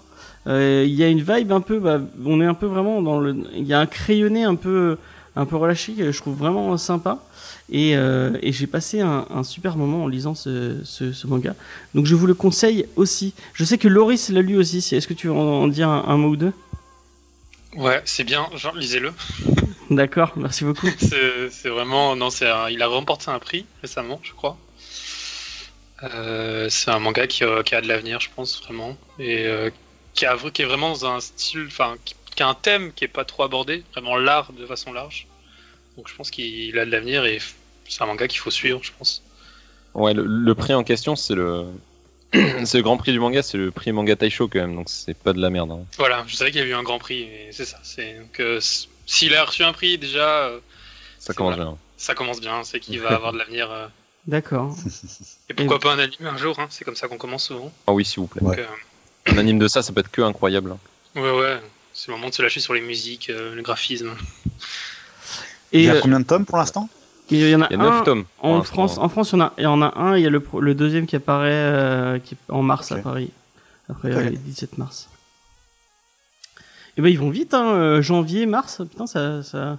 Ils vont Ouais, c'est- maintenant ça déconne pas. hein. Ouais, c'est fou, putain. Je râlais sur les sorties, euh, les sorties comics, mais les sorties manga, c'est, oh, c'est, c'est abusé quoi. Tout ce qui sort par semaine, c'est, Ah, C'est incroyable. c'est, c'est. Quand c'est- tu regardes que, que Jujutsu Kaisen a commencé l'an dernier en février et on est déjà au tome 7, euh, Oh, putain, c'est c'est, fou, c'est fou. ah ouais, c'est ça va très très vite. hein. D'ailleurs, c'est super bien ajouté euh, No Kaisen, si vous avez l'occasion. Euh, jetez-y un coup d'œil. Et je voulais en profiter, puisque je sais plus qui c'est qui l'a dit, c'est Glenna, je crois, Blue Giant. Euh, bah, j'ai, lu tout Blue Giant, euh, donc il y a un manga qui parle de, j'en ai parlé dans une vidéo, euh, qui est un manga qui vous parle de, de, jazz. C'est, un, un mec qui, se découvre une passion pour la, pour, pour le saxophone et qui apprend le saxophone et qui va devenir, qui va tout faire pour devenir le meilleur saxophoniste du monde. Et en fait, donc il y avait une série qui s'appelle Blue Giant qui est terminée. Et en fait, elle se termine sur une espèce de et, là j'allais balancer la, fin, donc euh, non, ce n'est pas une bonne idée. Donc ça se termine sur un gros cliffhanger en mode euh, euh, ouais, le Japon c'est trop petit, je vais aller plus loin. Et en fait, il y a la suite qui s'appelle Blue Giant Supreme. Euh, et en fait, c'est bah, c'est le même personnage qui va aller encore plus loin dans son, dans son apprentissage du, euh, du jazz et euh, sa, sa découverte de tous les styles de jazz possibles et inimaginables. Et c'est vraiment, vraiment, vraiment cool. J'ai lu les deux premiers parce qu'on les avait envoyés. Et vraiment, euh, si vous avez l'occasion, si vous avez aimé Blue et si vous aimez pas, vous avez pas aimé Blue c'est vraiment que vous avez pas d'âme. Mais euh, euh, si vous avez aimé Blue Giant, Blue Giant Supreme, vous allez adorer. Donc vraiment, sautez dessus, c'est génial. Et on va passer à une autre mini review. Et c'est Diane qui va nous parler de Bright Story. Oh, let's go. Yeah. Ouais, donc du coup, en fait, euh, Noémie de Easter Egg, parce qu'on n'avait pas encore euh, mentionné Easter Egg. Allez à Easter Egg, euh, 11 m'a rue des Sœurs Noires. prêté Il y a un, Allez à Easter Egg, 11 rue des Sœurs Noires à Montpellier. euh, Allez-y, c'est trop bien. exactement. Voilà. Et du coup, elle m'a prêté il y a plus d'un an, parce qu'il faut pas me prêter des bouquins, euh, Judas en atteste. Euh, voilà. En fait, Oui, il faut pas. je les rends jamais. Et euh, donc du coup, ça fait plus d'un an qu'elle m'a prêté ces mangas et ça faisait longtemps que je lisais plus trop de mangas ou vraiment de manière très sporadique. Genre j'avais lu un peu La Voix du Tablier, Beastars, voilà vite fait un peu des trucs comme ça. Toujours des tomes 1. Et, euh, et voilà. Et donc, elle m'avait prêté les deux premiers tomes de Bright Stories. Et euh, donc, je me suis lancée là-dedans. Et franchement, euh, gros, gros coup de cœur. C'est totalement mon genre de manga. C'est le genre de manga un peu slice of life, du coup, genre tranche de vie, où on, est, on apprend des choses, où le dessin il est super beau. donc, donc, je suis très, très contente. Du coup, c'est une histoire qui se passe au 19e siècle dans un village donc en, en Asie centrale. Et euh, c'est sur la route de la soie. Et on va y rencontrer Amir, qui est une jeune femme qui euh, vient d'être mariée à euh, Karlouk. Et on va, par ce, ce, biais-là, euh, découvrir euh, toutes les traditions de l'Asie centrale. Et notamment que ben, Amir, elle a des mœurs qui sont différentes de celles de Karlouk, parce qu'elle, elle vient d'une famille nomade, et Karlouk, lui, il est d'une famille sédentaire. Donc, il y a plein de choses qui changent, notamment le fait que euh, Amir, donc c'est une femme qui s'est chassée, qui s'est repérée des, des plantes et, des, et qui sait voilà, faire plein plein de choses euh, par rapport au fait de se déplacer dans des steppes, alors que euh, Carlo, qu'il est beaucoup plus euh, comment dire empoté par rapport à tout ça et, et sa famille aussi est beaucoup moins aguerrie par rapport à, à la vie sauvage. Eux, ils élèvent des moutons et, et voilà, ils vivent de ça, ils vont au marché toutes les semaines, voilà. Comment ça juge l'agriculture d'un coup là? Hein? Comment tu juges l'agriculture? Non, c'est pas de l'agriculture, en plus c'est juste de l'élevage, mais euh, je veux dire, euh, ils ont beaucoup moins de skills que, que Amir, quoi. Ils, enfin, ils ont des skills différents, voilà, c'est ça que je veux dire. Et, euh, et donc c'est assez intéressant de voir les différences, et, et donc, donc on, va voir, on va découvrir tout ça au travers des, de ces deux jeunes gens. Sauf qu'un jour, il y a la famille de Amir qui décide de la récupérer parce que en fait, c'est vachement plus profitable de la marier à, une- à un autre mec parce que c'est une histoire d'alliance et tout ça. Et euh, voilà, comme d'hab, euh, les meufs, elles euh, s'appartiennent pas à elles-mêmes. Donc, du coup, ils veulent la récupérer. Sauf que c'est hors de question pour le, village de, de Karlouk. Et donc, il va y avoir des petites tensions entre, entre tout ce petit monde. Et en parallèle, on va suivre aussi l'histoire de Monsieur Smith, qui est un espèce de scientifique qui observe du coup les, les peuples d'Asie euh, centrale. Et euh, il vit donc dans la famille de Carlo, qu'il est, il est, euh, il se fait comment accueillir dans cette famille-là pour observer un petit peu comment ça se passe. Sauf qu'à un moment, il va être obligé de partir. Et on va aussi suivre son voyage de, scientifique tout seul. En plus, c'est vraiment l'occidental le plus basique, donc il, est encore, il est en plus, en PLS la, la majorité du temps. Mais, mais c'est très sympa. Et euh, donc en fait, euh, il y a des petites intrigues du coup, des, petites choses comme ça, mais vraiment ce qui prime dans le manga, le, but de l'autrice, c'est quand même euh, de, de faire découvrir toutes les traditions, tout, tout ça, parce que finalement on le connaît assez peu. Genre, on va connaître les traditions japonaises, les traditions d'Asie, du coup, de l'Est, vraiment Chine, Japon, Corée. Mais euh, l'Asie centrale, euh, c'est assez peu exploré euh, dans la fiction, sauf si on s'y intéresse vraiment. Là, l'autrice, elle a vraiment pris un parti un peu, un peu dangereux, mais, mais hyper intéressant, et ça a vraiment marché. Elle avait fait deux autres mangas auparavant qui n'avaient pas eu un succès incroyable, mais, mais celui-là, il marche vraiment, notamment en France.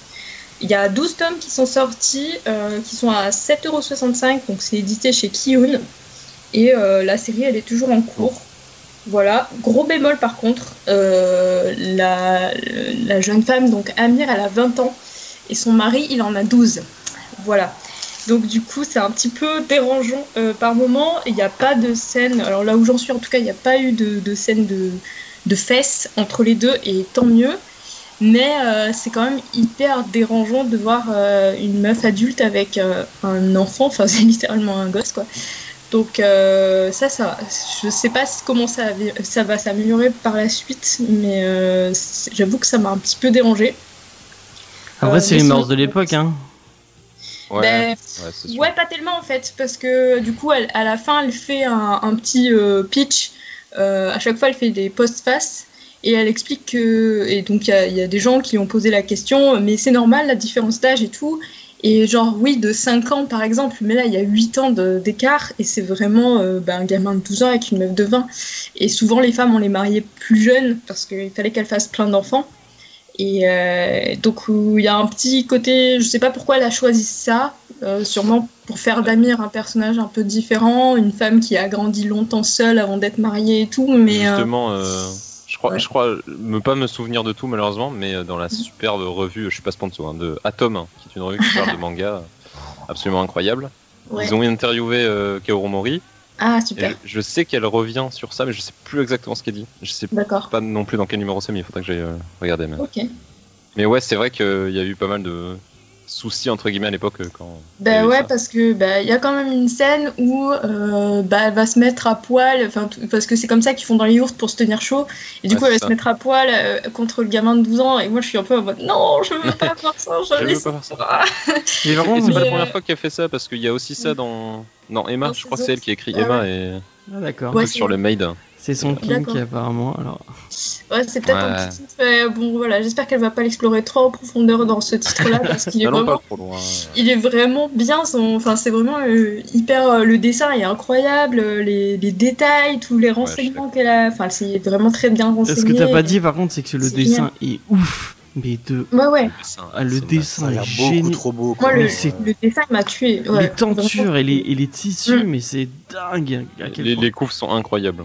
ouais les couves aussi ouais. enfin franchement c'est des petits Ah, ouais. bijoux Les je sais qu'ils ont été édités en grand alors, format. mais là, je sais qu'ils ont été édités en grand format aussi donc je Ouais. ça doit être vraiment sympa de les voir en grand format parce que enfin le dessin vaut le coup il y a tellement de détails c'est génial Mais je crois que c'est un des plus beaux mangas que j'ai eu la chance de lire. euh, Vraiment, euh, il y a un Ouais. travail sur les sur les C'est- sur les tissus et tout. C'est vraiment Ouais. euh, c'est vraiment Pouh, ça ex- tu t'exploses les yeux de- à chaque à chaque page. Ouais non franchement T'as c'est des drapés et tout qui ouais. sont, qui sont qui sont fous quoi. Mm. Rien que pour ça, ça vaut le coup de le lire. Exact. Lisez pas l'histoire, regardez que les images. Faites comme les enfants. Non, c'est euh, pas vrai, regardez. l'histoire est vraiment sympa. D'accord. Euh, Bah merci beaucoup. Euh, moi, j'ai- je crois que j'ai lu les deux premiers et euh, bah j'ai kiffé aussi. Donc vraiment très bon, très bon choix. Moi, ça, euh, ça fait des années que je me dis que lorsque j'aurai un gros gros salaire qui va arriver, euh, je pense que les grands formats, ils vont y passer. hein. Ah, on Ouais. est d'accord. Mais prends-les à la bibliothèque. Oui, mais je, mais je peux pas les refeuilleter dès que je veux, tu vois. Ah ouais. Effectivement. Euh, et c'est Loris qui termine ses, ses mini-reviews avec Shai. Waouh, Ouais. yes. Ah, bonne réaction, toujours. Let's go. Du coup, euh, Shy, c'est un manga qui vient de sortir en France euh, le 22 janvier, qui reprend le thème qui a explosé au Japon il y a quelques années de, des héros avec euh, My Hero Academia, qui a fait redécouvrir les héros euh, en costume au Japon, mais en dehors de ce qu'ils connaissaient déjà, parce que eux, ils ont un autre style de super-héros. Et donc, plein de nouveaux auteurs ont décidé de se mettre à, la- à cette nouvelle mode, dont je vais prononcer son nom, mais ça c'est bizarre, Miki Bikumi ou euh, Isan Bikumi. Euh, L'auteur, euh, l'autrice, je ne sais pas, on ne sait rien du tout de cette personne, hormis qu'elle ou elle fait des dessins magnifiques. Euh, s'est lancé du coup dans un, un manga de, de super-héros à la sauce japonaise et ça fait un manga exceptionnel. Donc l'histoire, c'est, ça part d'une base très simple. Euh, au milieu du 21e siècle, donc dans un futur proche, la guerre a disparu ça n'existe plus. Euh, pourquoi? Parce que les, super-héros sont arrivés sur Terre et que comme il y a des super-héros, bah, il n'y a plus de guerre, ça n'a plus aucun sens. Il y a des gens plus forts que les autres qui sont là pour défendre les plus faibles et empêcher les guerres. Donc les, les, le- les guerres ont disparu, le monde est en paix. Cependant, bah, ça, paraît assez bizarre quand même que des super-héros, si le monde est en paix, pourquoi il faudrait être protégé Et euh, c'est là tout l'intérêt du manga, c'est qu'on va... Le- tout le, principe des super-héros est donc basé sur les émotions humaines et sur euh, le lien entre les humains. Et donc on suit l'histoire de Teru Momijiyama, c'est assez, compliqué à dire, qui a seulement 14 ans et la toute nouvelle héroïne du Japon, euh, sous le nom de Shai. Euh, son, elle porte bien son nom parce que bah, son, son attribut principal c'est d'être extrêmement timide. Et du coup, à travers ce manga, on va suivre donc du coup Teru qui va essayer de se prouver à elle-même, aux autres, aux autres super-héros, euh, au monde entier, parce que même si c'est l'héroïne du Japon, elle a, elle a voix à être connue dans le monde entier. Elle va essayer de prouver à tout le monde qu'elle est suffisamment euh, apte à protéger et surtout se prouver à elle-même parce que bah, à 14 ans, se dire qu'on doit sauver des centaines de millions de personnes parce que bon, au Japon ils sont beaucoup euh, tous les jours tout en ayant une vie normale parce que les super-héros sont quand même anonymes. Elle va quand même au collège, elle a seulement 14 ans donc c'est un manga qui, va vraiment suivre cette jeune fille qui va euh, découvrir un monde euh, dur alors qu'on est dans un univers où la paix est censée avoir euh, rattrapé tout le monde. Et euh, c'est un manga qui est très beau. C'est vraiment l'une des caractéristiques qu'on peut trouver à ce manga, c'est que en dehors de l'histoire qui se passe sur euh, des faits très simples, euh, c'est un manga qui a, j'ai vu des reviews d'un peu de trois personnes. euh, c'est surtout les, les graphismes qui ressortent le plus souvent. Le, le mangaka, la mangaka dessine extrêmement bien et elle s'accorde beaucoup d'importance, au, enfin beaucoup d'importance au décor, à toute l'ambiance autour Et du manga. Et du coup, c'est un, d'importance au- enfin, beaucoup d'importance. C'est un manga qui qui est facile à rentrer dedans. C'est un- l'univers est, tellement beau euh, qu'on rentre facilement dans l'histoire et on a envie de savoir la suite de, de, de, l'apprentissage de Théo à devenir une super-héroïne. Et euh, l'avantage, c'est que c'est un manga qui est tout nouveau, euh, tout neuf et qui retravaille un peu ce, ce principe de super-héros à la sauce où il y a, il y a peu de super-héros, il y a un monde en paix, c'est pas la guerre comme dans, dans ce qu'on connaît, euh, bah, par exemple à My Hero Academia où les méchants veulent constamment euh, euh, détruire tout le monde parce que c'est des méchants. Non, mais le world building de My Hero Academia, il est éclaté au sol, tout le monde le ouf. Donc voilà, on reprend, dans ce manga, il reprend les, les codes de- des- des- des- des trucs de super-héros. Il y a des méchants, et dès le début, on te dit bah, les méchants, ils sont méchants parce qu'ils ont envie d'être méchants. Alors, dit comme ça, c'est assez bah, voilà, comme, euh, comme truc de base, mais c'est bien plus complexe que ça. Et voilà, ça va travailler autour des émotions humaines. Est-ce que ça vaut le coup d'aider les gens? Pourquoi on aide les gens? Euh, Pourquoi certaines personnes veulent qu'il y ait du mal? Pourquoi une personne mauvaise?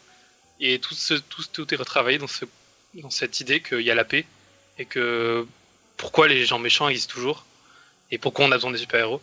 Donc c'est un manga qui est très intéressant à lire quand on aime euh, le délire des super-héros et euh, qui marche bien au Japon, le manga. Donc j'espère aussi un animé un jour et j'espère euh, qu'il va grossir et que il, mais, il aura les honneurs en France qu'il a, qu'il mérite, qu'il a déjà au Japon parce qu'il est déjà, on est déjà à 8 tomes, 6 tomes au Japon.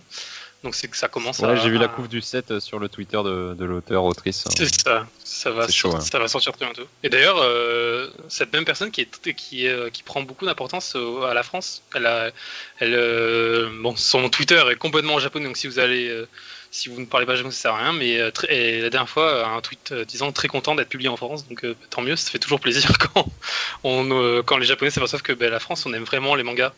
C'est toujours bon. Donc cool. voilà, c'était Shy. Et cool, euh, franchement, c'est à lire. Très bon manga, ouais, très sympa.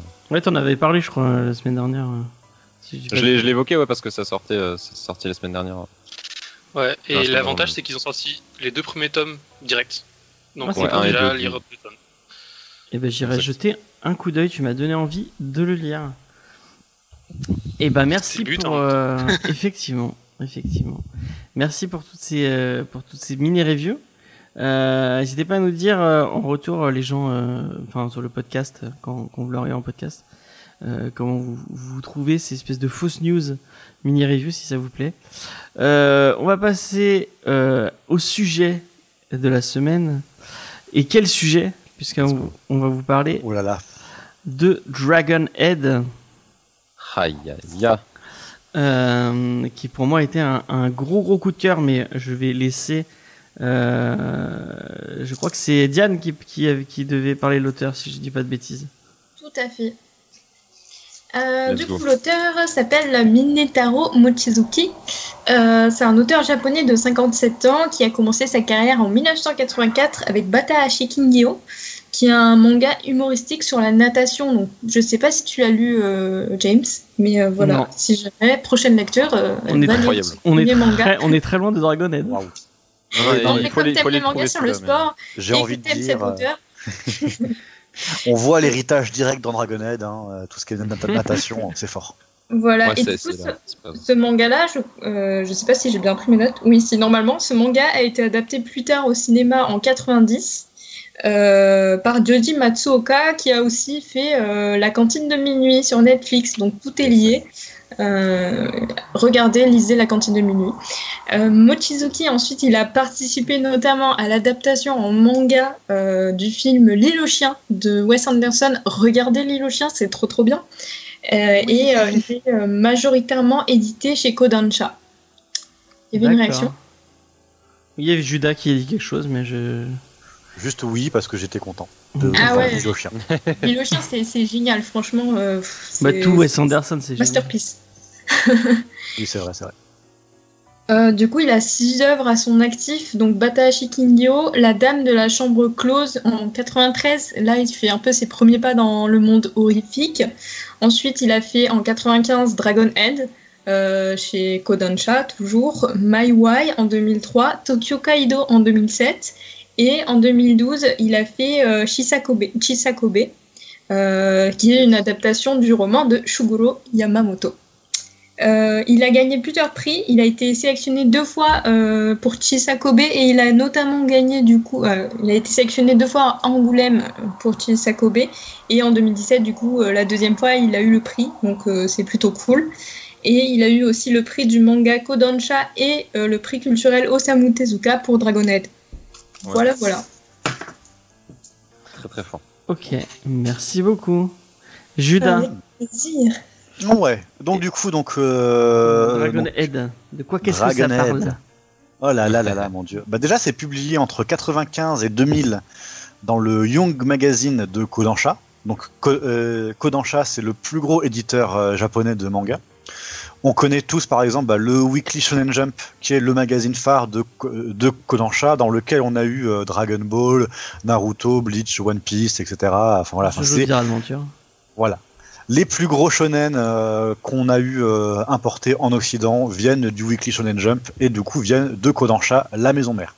Mais du coup, donc Young Magazine, c'est c'est un magazine dérivé aussi de Kodansha. Donc il y a 10 tomes en VO et donc euh, là on a une intégrale en 5 tomes par Pika en VF. Apparemment, il y a aussi eu un film live en 2003. Ah ouais si C'est ça, ça, vous, ouais. si ça vous intéresse. Il y a eu un film en 2003. ouais. Tu Tu l'as vu vu euh Ouais, ouais, ouais, ouais, je l'ai vu. Ah. C'était quelque chose, hein. mais on en parlera peut-être plus tard. Ok, on en parlera plus tard. Et donc du coup, oui, en 2000, pour sa conclusion, du coup, donc euh, Dragonhead a eu le prix Tezuka. Voilà, pour la pour clôturer. Et il ressort Le- en Deluxe actuellement, euh, c'est pour ça qu'on en parle. Ouais. Voilà. C'est la quatrième édition d'ailleurs euh, en France. hein. Oh. Ah oui, ah, que- ça a eu du succès. Ah, c'est, c'est, c'est vraiment euh, ouf. hein. Quel plaisir. Hein, Diane Bah ça se comprend, ça se comprend. De quoi? Quel plaisir. Les couvertures sont très belles. Je veux bien euh, juste pour, avoir- pour les couvertures. Donc le speech du coup, euh, on va on suit principalement un lycéen, Teru Aoki, qui euh, quand l'histoire commence est dans un train euh, qui rentre de, sor- de, sor- de sortie de sortie scolaire. Ouais. Et le train entre dans un tunnel et déraille. Gros accident. Ils sont piégés dans un tunnel avec seulement trois survivants. Tout le reste de sa classe est décédé. Voilà, donc ça commence par la joie. Voilà. Et ça va suivre comme ça parce qu'en fait on Ça est dans continue un. dans la joie. Voilà, ça continue dans la, dans la joie. Les, les premiers volumes du coup sont principalement un huis clos. Euh, du coup, où on va voir les trois survivants qui vont attendre les secours, qui n'arrivent pas, et capter des émissions radio bizarres qui leur font euh, se dire que bah, les secours n'arriveront peut-être pas. Donc dans la première partie du, euh, du manga, on a un peu un, moi ce que j'aime appeler un Lord of the Fly, donc un Sa Majesté des Mouches, où en fait bah, les jeunes vont s'organiser pour survivre et reformer une mini-société qui va être déformante de la société euh, japonaise euh, dans, dans laquelle ils ont été éduqués. Mais sans spoiler, euh, les enfants vont finir par sortir et dehors ils vont affronter euh, une sorte d'apocalypse avec euh, des trucs pas très très cool. euh, voilà. Diane qui troll dans le. C'est le moins qu'on puisse dire. S'organiser. s'organiser. Donc aïe, dans les euh, dans les genres, on peut dire que c'est que le que plus le manga avance, plus on tend vers le post-apo. Et personnellement, je trouve que ça se rapproche beaucoup de ce qu'on peut avoir en schéma narratif de séries de zombies. Complet. Si ouais. vous, euh, voilà, bah, si vous avez pu euh, lire Walking Dead, euh, ce genre de choses, on va avoir des développements sem- euh, semblables. Ou I Am a Hero Euh, en, en manga. Ouais. Absolument Ça m'a incroyable. ça j'ai pas lu moi d'ailleurs. Voilà. Mais il est pas mal. D'afficher mon inculture. C'est pas mal. Euh, donc au niveau du dessin, le travail graphique est évidemment très important sur le noir. Il y a, les pages sont tout le temps très très noires, le noir est absorbant, le noir est captivant, on y tombe dedans. On a énormément de euh, détails sur les gravats, les immeubles détruits, les éboulements, les- la caillasse, euh, la nature qui agonise. Et on est donc bah, en plein dans les thèmes de la catastrophe, avec, un gros, avec une grosse emphase sur le rapport, sur le rapport à la peur. Ah, C'est ça, c'est fou parce que c'est le, le truc sur le noir, c'est super intéressant parce que c'est, on dirait qu'il l'a piqué à Umezu quoi. Umezu, euh, bon, énorme euh, auteur d'horreur au Japon et euh, ce truc du noir, mais Mhm. c'est une dinguerie genre. Là où il le met tout le temps, c'est pesant, c'est. T'as l'impression qu'il y a une double couche là où tous les personnages marchent, euh, qu'il y a genre un mur, alors que pas du tout. Et c'est vraiment un truc que tu retrouves dans beaucoup de mangas d'horreur et euh, notamment Mm. euh, dans l'école emportée, dans tout ça. C'est c'est chaud quoi. On dirait vraiment qu'il lui a piqué, il a fait ouais salut mec, euh, je vais faire ça. Tu vois, merci hein. Ah, sympa ce concept. Allez. Moi, je, le je vais. manga d'horreur au Japon a une grosse histoire. hein. Nous, on a commencé à, en- à en importer assez récemment, j'ai l'impression, ou enfin, ça c'est resté toujours de manière un peu Ouais anonyme ouais de ouf. Pendant très longtemps. Mais au Japon, il y a une grosse, grosse culture du manga d'horreur et les mangaka d'horreur sont très spécialisés à des moments. hein. Complètement. ouais. Je voulais re- Euh. re- juste rebondir sur le, le noir. Moi, bon, je vais spoiler un peu mon anecdote euh, que j'ai Ouais, vas-y. que j'ai donné aux, aux- aux gens dans la converse déjà. Je sais pas si j'en ai parlé avec I- Aïdé déjà, mais euh, moi j'ai eu un truc. Bon, c'est plus tard dans le manga, donc euh, Ouais. je veux pas vous le spoiler, mais pour les, les euh, pour les gens qui euh, qui, qui l'auraient lu, il y a toute une scène avec un hélicoptère et et, euh, et un trou. Et, un euh, gros gros trou. et un gros gros trou. Et euh, moi, enfin, j'étais tellement à fond dans le manga qu'il y a un moment où donc on a, on a cette scène avec un hélicoptère et d'un coup il y a une page noire, mais totalement noire. Et moi, j'ai ressenti physiquement le Mhm. vertige. J'avais Ouais. mal aux mains, j'avais mal sous les pieds. J'ai vraiment, physiquement, ça m'a fait le même effet. Je sais pas si, si vous l'avez déjà fait cette, euh, cette expérience. Quand vous regardez euh, les, co- les connards qui montent sur les, euh, qui montent sur les grues à main nue Ouais de ouf. et qui, qui font des tractions, qui font des tractions dans le vide, ça vous donne envie de, vous avez l'impression que vous allez tomber. Et ben, ça- j'ai j'ai eu le même effet en lisant Dragonhead. Vraiment, je, je, je, je tourne la page et ça m'a fait ça. J'ai cru que j'allais tomber de ma chaise. Vraiment, j'ai jamais, j'ai j'ai jamais eu de, de réaction aussi physique en, lisant en, en lisant un manga de ma vie. Donc voilà. Donc du coup, pour en revenir au titre, moi je trouve quand même pas mal que, euh, en fonction des arcs narratifs qui se succèdent, le manga change légèrement de registre à chaque fois. J'ai l'impression. Ouais. Au début, c'est un huis clos que moi, que moi je trouve euh, qui, qui emprunte beaucoup d'éléments à Lord of the Fly. Euh, après, on passe dans, vraiment dans du post-apo à la The Road, le film euh, post. Enfin, je sais pas si vous voyez ce film euh, Ouais, ouais. avec du coup un père et son fils sur la route euh, dans une apocalypse. euh, C'est un bouquin Ouais. aussi. hein. horrible. Oui, qui est- oui. Mais après, moi, j'ai- vu le, le film, mais j'ai pas vu le, le, le manga, j'allais dire. Bref. Le Non. livre. le manga avec que des lettres et pas d'images. Ce fameux manga là. À un ou deux moments, on est presque dans du, dans du Neketsu combat à des moments un peu bizarres. Et, ap- et, et après, on a, bah, comme je disais, bah, des, des scènes de, euh, de combat sur, enfin, survivalistes, euh, comme dans des films de zombies avec, bah, des, sauf à la- avec des catastrophes naturelles à la place des zombies. Il y a- Ça, ça marche Il y a super une bien. petite séquence survie un peu euh, survie euh, euh, quand ils sont sur l'île là au début là. Enfin non pas au, au, pas au début mais enfin, bref. Ouais. D'accord. J'ai pensé à du j'allais dire ça fait penser à du Dr Stone mais pas vraiment mais un peu dans l'esprit. euh, comment comment faut-il survivre euh, leçon de survie euh, 101 un peu? Et euh, au final, euh, le, le gros truc du manga, c'est euh, d'essayer de construire un gros propos sur euh, la réaction japonaise aux catastrophes, Mm. Avec bah, toute une, tout, un, tout un discours sur la peur, la place à laisser à la peur dans, euh, dans la gestion des, ca- des catastrophes, qui est, voilà, qui est, un, qui est un, un propos très solide tenu par le manga, dont on pourra discuter, mais ça, ça va être difficile d'en dis- d'en discuter sans, euh, sans spoiler. Quoi. Après, le. Ouais. Après, le point un peu faible pour moi, c'est les, le- les personnages, dans le sens où ils sont, ils ont un développement qui sont tous très intéressants et très bien nourris par, euh, par, la, enfin, par la, euh, la narration. C'est aussi pour ça que c'est extrêmement accrocheur parce que bah, on les suit et ils évoluent à mesure qu'ils euh, que ils voyagent, à mesure que les situations s'enchaînent et que de plus en plus de merde leur tombe dessus.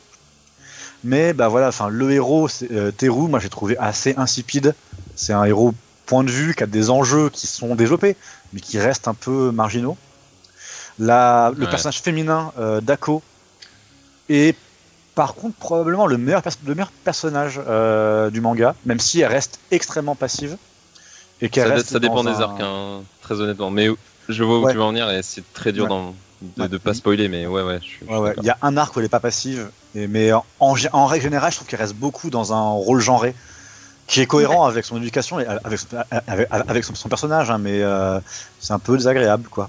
Et en Mm. plus, euh, on, a une, on a des scènes de, de voyeurisme érotique sur elle que je ne comprends pas. Qu'est-ce que ça fait là Ouais. c'est, ça fait un peu cahier des charges du manga en mode ah, ti- ah, tiens, bah, on a une héroïne, il faut une scène où on la voit un peu etc.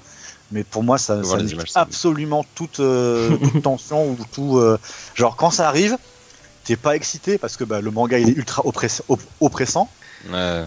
Et, bah, du, et, ça, et ça arrive, du coup, t'es en mode là, qu'est-ce que je suis censé ressentir là? Qu'est-ce qui se passe? Je sais pas. ça, ne, ça ne marche pas très bien, je trouve. Et ensuite, on a Nobuo, qui est le troisième sur- euh, sur- euh, survivant du début. Euh, je, qui, pour être honnête, je comprends pas ce que l'auteur a voulu faire avec lui. On en parlera sans doute, sans aucun doute. Moi, j'aime bien. ensemble. Mais après, j'aime beaucoup par contre toute sa figure qui plane sur l'histoire. euh, à des moments où on a sa, sa figure qui revient, son thème qui revient très souvent. Et ça, je trouve ça un- très très efficace. Ah ouais, c'est ça que j'ai kiffé aussi. Le dernier euh, personnage euh, principal, je dirais, c'est Nimura, euh, le militaire d'extrême droite, qui, bah, qui est cohérent au final. J'ai rien à lui reprocher, juste qu'il est désagréable parce qu'il est désagréable, quoi. Mais en vrai, lui, il est cohérent. Mais c'est marrant, ça revient beaucoup, je sais pas si vous allez- être d'accord avec moi, ça revient beaucoup dans les mangas un peu de ce style, un peu post-apo, enfin je pense à Battle Royale, Suicide Island, enfin ce genre de truc un peu, où ils, te, ils te mettent des, ils te mettent en avant des personnages, et au début, à chaque fois, les, euh, les personnages sont... euh, Enfin, t'arrives pas à, à avoir de d'empathie pour eux parce que c'est vraiment des, des gros cons quoi. Ouais. Et c'est souvent dans, dans ce genre de manga un peu adulte où au début il dépeint le personnage comme quelqu'un de super désagréable et super euh, pour après essayer de te, te le faire apprécier. Moi, je trouve justement que c'est un truc un peu faux en fait parce que c'est les seuls personnages que tu vas jamais croiser. Du coup, t'es forcément obligé de prendre euh, parti entre guillemets. Et entre la peste et le choléra, généralement, bon, euh, Oui, c'est sûr, c'est sûr. un peu moins. euh, Même, même, même regarde, même le mec Mais d'extrême droite, là, au bout d'un Ouais. moment. Bon, Mm. après, bon, sans spoiler, euh, ça va, ça va changer, mais euh, à un moment, il, il essaie de te, te le rendre un peu sympathique. T'as un peu de ton côté, un, peu, un moment, euh, euh, notamment quand ils sont l'espèce de ville de, de mecs fous là, euh, t'es- tu, Ouais, t'as envie qu'ils vivent. Alors que au début, quand tu le croises, les premières pages, t'as qu'une envie, c'est qu'il crève, quoi. Et, euh, et c'est ce qui est un peu, ben, on, on en discute avec Diane. C'est ce que disait Diane, c'est que dès le début, elle était là, mais, mais qui crève parce qu'il lui casse les couilles. Enfin, je sais pas si tu veux. en- Ouais, ouais, c'est vu comme ça aussi. Et tu vois, c'est la même chose dans. ben, Il y a plein de, de mangas un peu d'horreur où c'est souvent le, le- le même. Enfin, je pense à Battle Royale et Suicide Island parce que c'est un peu dans le même délire. Où euh, bah, les personnages, Battle ils, Royale, ouais, c'est ça. ils, ils essaient pas, ils essaient pas de te les rendre sympathiques. Dès le départ, enfin, c'est des, c'est des gros cons. Et en fait, c'est au, c'est au fur et à mesure de l'intrigue que tu vas, que tu vas, tu vas, tu vas les apprécier. et Tu vas voir qu'ils ont plus de nuances. Mhm.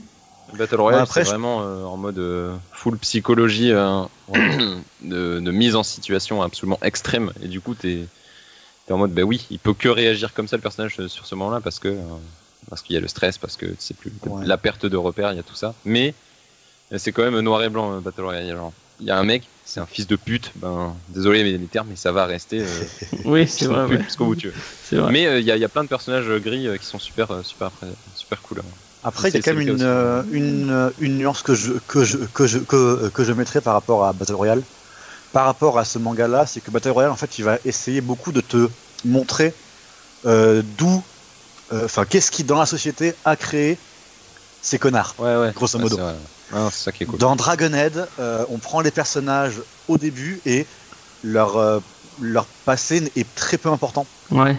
dans, Ouais, c'est dans- vrai, ouais. dans le manga.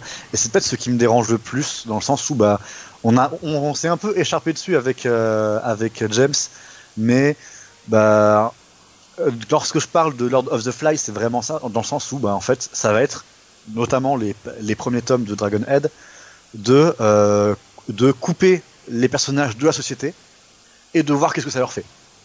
Et, techniquement, c'est un, peu le- un peu le même cas aussi dans Battle Royale, avec beaucoup de nuances et beaucoup Ouais, d'autres ouais, trucs qui se rajoutent par- par-dessus. quoi.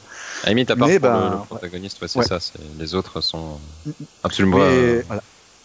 Ouais. Et dans Dragonhead, bah, en fait, ils deviennent des connards parce que parce qu'ils sont coupés de la société.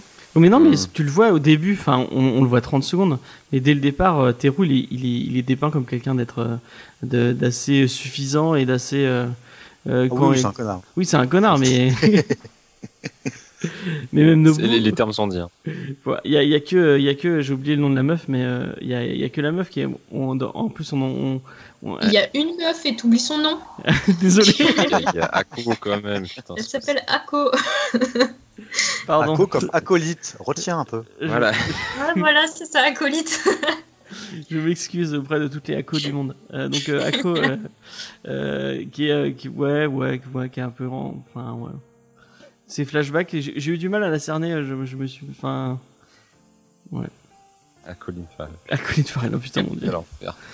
Je suis désolé. Et heureusement que tu les fais sur le chat et qu'on les relit comme, comme des gros cons. Euh, enfin bref. Euh, Est-ce que Diane, tu veux donner ton avis sur que fabuleux Désolé. Est-ce que vous voulez vraiment entendre mon avis sur ce manga? Euh, Vas-y. Euh, Moi, ça a été un énorme supplice de lire ce manga. Il me reste encore 200 pages. Je sais pas si je les lirai, donc je ne connais pas la fin. Euh, mais euh, comment dire? Franchement, j'ai beaucoup hésité à, au dernier moment de dire non, mais en fait, je peux pas. Je, je- je vais juste vous lâcher au dernier moment. Je ne l'ai pas fait parce que euh, bah, je m'étais engagée et que je me suis dit bon, bah au moins j'aurais lu une bonne partie de ce manga. C'est ce qu'on appelle une Antonin Mais, dans euh, le métier. Non, je rigole. Hein C'est une blague. On a déjà perdu Antonin, voilà, Ouais. c'est ça. Je, reste au front.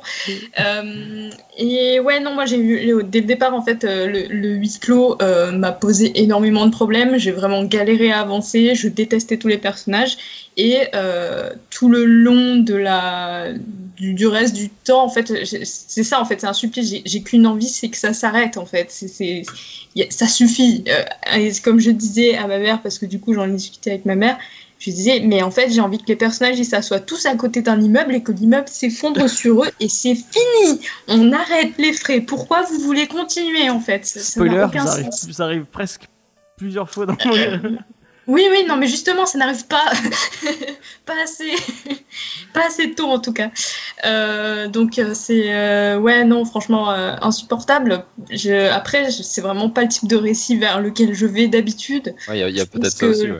Le dernier euh, truc euh, d'horreur, euh, tout ça que j'ai pu voir, c'est un pote qui jouait à The Last of Us, voilà, et j'ai vu le, le 1 et c'était cool, mais c'est parce que c'est quelqu'un d'autre qui jouait et que je pouvais m'en aller quand je voulais et revenir, etc. Euh, et puis les personnages sont vachement plus attachants accessoirement. Mais euh, ouais, non, je sais pas, je j'ai vraiment pas accroché. Après, je suis tout à fait d'accord avec le fait que c'est un manga extrêmement oppressant. Euh, je veux dire, il y a que ça en fait tout le long. Euh, c'est- la merde en permanence. Voilà quoi, c'est hyper sombre. dans, sous tous les, enfin, dans tous les sens du terme, je veux dire que ce soit visuellement ou au niveau de l'histoire. Et euh, ouais, non, par contre, la fille, euh, je suis désolée, ouais, c'est ça, c'est du rôle genré, mais c'est insupportable. Enfin, ils, ils mettent une meuf. bon, allez, il y en a une deuxième qui arrive à un autre moment, qui, qui est un peu mon, mon chouchou, du coup, parce que je me suis raccrochée à elle un peu comme euh, à, à- ouais, à un rocher, quoi. Mais, euh, mais ouais, non, c'est. Au je, je sais pas, je n'ai Au pas moins, c'est dit, c'est une lecture qui t'a pas laissé insensible quand même, tu vois.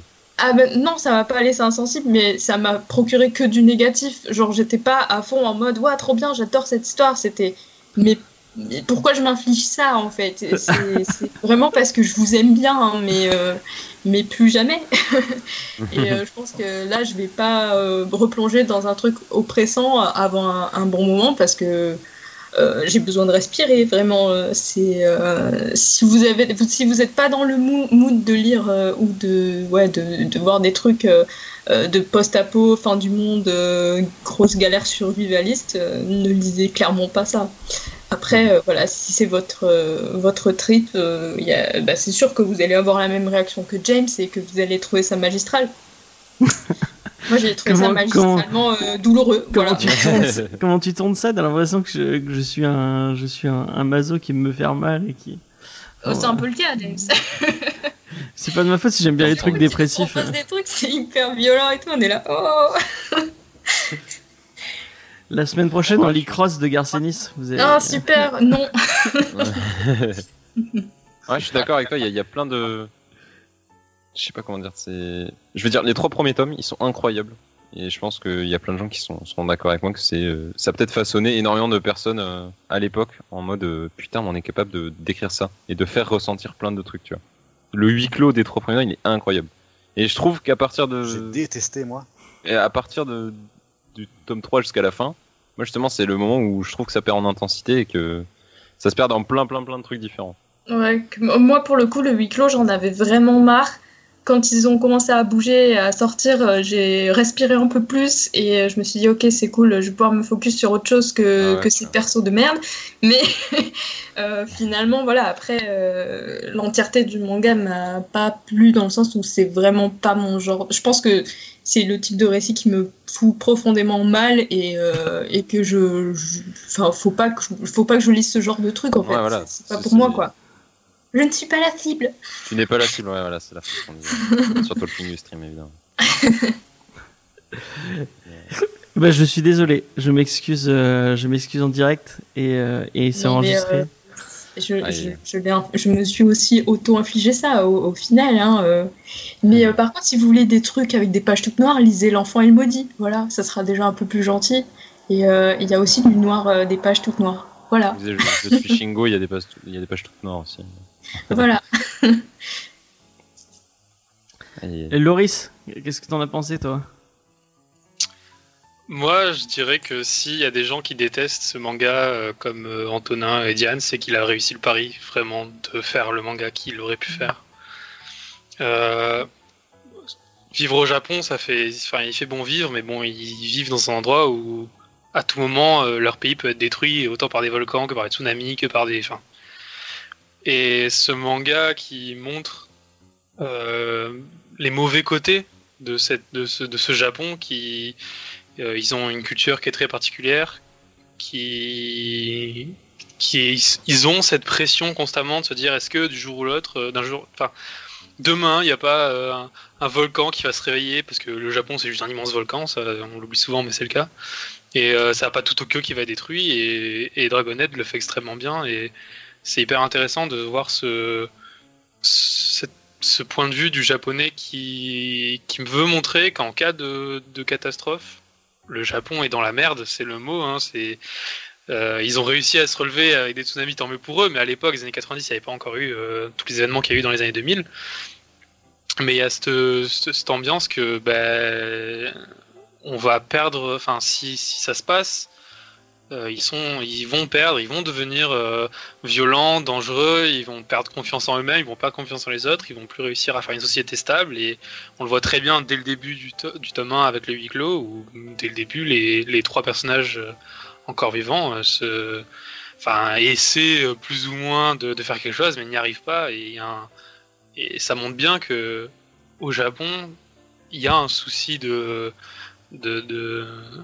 de la société paraît parfaite, paraît jolie, paraît euh, tout beau, ils, ils, marchent tous correctement au, au feu à Tokyo euh, comme euh, les images qu'on a clichés, mais dans le fond, euh, s'ils sont face à, à, la barbarie humaine et les problèmes, bah, ils vont se retrouver à être dans la galère. Et le manga le montre bien, et tout le long du manga, il y a cette ambiance que bah, ils sont. c'est la merde, vraiment, c'est le mot, et il n'y a pas un pour attraper l'autre. Vraiment, c'est c'est très impressionnant, je trouve, dans le manga, cette part de. Bah, il y a. Euh, enfin, tu, tu, te sens dès le début du manga que ça peut, ça peut pas aller bien dans leur tête. Il y a un truc qui va pas. et qu'ils pourront faire tous les efforts du monde, ils vont galérer, et je trouve que c'est très bien fait. C'est ce qui fait que ce manga m'a donné envie de le lire en une soirée, malgré les 2000 pages. Et euh, j'ai jamais été autant happé dans un manga, pourtant je lis beaucoup de mangas, mais d'habitude je fais des pauses, mais là j'ai eu besoin de tout lire pour me, pour me sentir libéré de ce manga. Ah, ouais, euh, c'est un manga que j'ai lu d'une traite. hein. Ça, c'est le côté oppressant, le fait que des gens n'aiment pas. Genre, Diane est le parfait exemple que bah, c'est qu'il a réussi son pari de montrer aux gens que, que en cas de catastrophe naturelle, l'humanité, d'une certaine manière, peut réussir et d'autres peuvent être dans la merde. Donc là, on, a vu- on voit dans Dragon Ball le côté on est dans la merde. Euh, et c'est intéressant de montrer. euh, Enfin, il faut voir toutes les formes d'un problème pour essayer de trouver la meilleure solution. Et pour le Mhm. coup, Dragonhead euh, montre le mauvais et montre aux gens faites pas ça. En Euh, plus, Dragonhead, c'est cool ce que tu dis parce que c'est vraiment euh, dans la création comme dans le manga un truc en mode euh, tout peut arriver quoi. Genre sur Dragonhead, euh, Mochizuki il avait fait une interview pour Atom encore. Surtout, j'ai eu le- l'immense honneur de le croiser à Angoulême. Et ce qu'il disait, c'est que sur Dragonhead, c'est le moment de sa carrière où il y a le plus d'assistants. Alors, Il en a eu jusqu'à 7 pour euh, Mm. un manga euh, pareil. euh, Ah ouais, pour colorier tout en noir. il 7 faut- c'est beaucoup de choses voilà, pour l'ancrage tout ça et surtout en Bah, fait c'était en mode salarié genre la plupart de ses assistants ils s'en battaient les couilles de lui et il en a rien à branler il les même pas en fait et c'était un peu le genre en mode battle royale euh, bon euh, les gars on est obligé de tous s'y mettre donc on va faire des trucs il leur a parlé à personne et il regrette de fou parce qu'il était en mode ben si on avait pu s'entendre peut-être qu'au final le manga il aurait pu être encore mieux ou encore pire on sait pas trop tu vois mais euh, c'est c'est un peu en mode bah tout aurait pu se passer comme ça quoi. Et si j'avais été tout seul, euh, ben, il n'y aurait jamais eu Dragonette parce que c'est c'est son œuvre la moins euh, la moins personnelle, celle où il a eu le plus besoin de d'éditeurs ou quoi, alors que sur tout le reste, ben, c'est c'est parti en sec. quoi.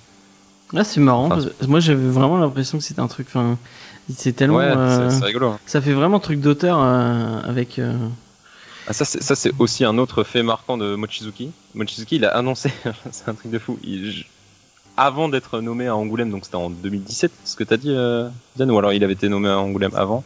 Euh, il a été euh, nommé en 2016, mais il a eu le- un, un prix Angoulême en 2017. Et jusqu'en 2016, Mochizuki, euh, il a dit euh, clairement, genre, avant ça, je pensais pas faire de l'art. Genre, j'étais en mode, je fais mon taf. C'est un travail.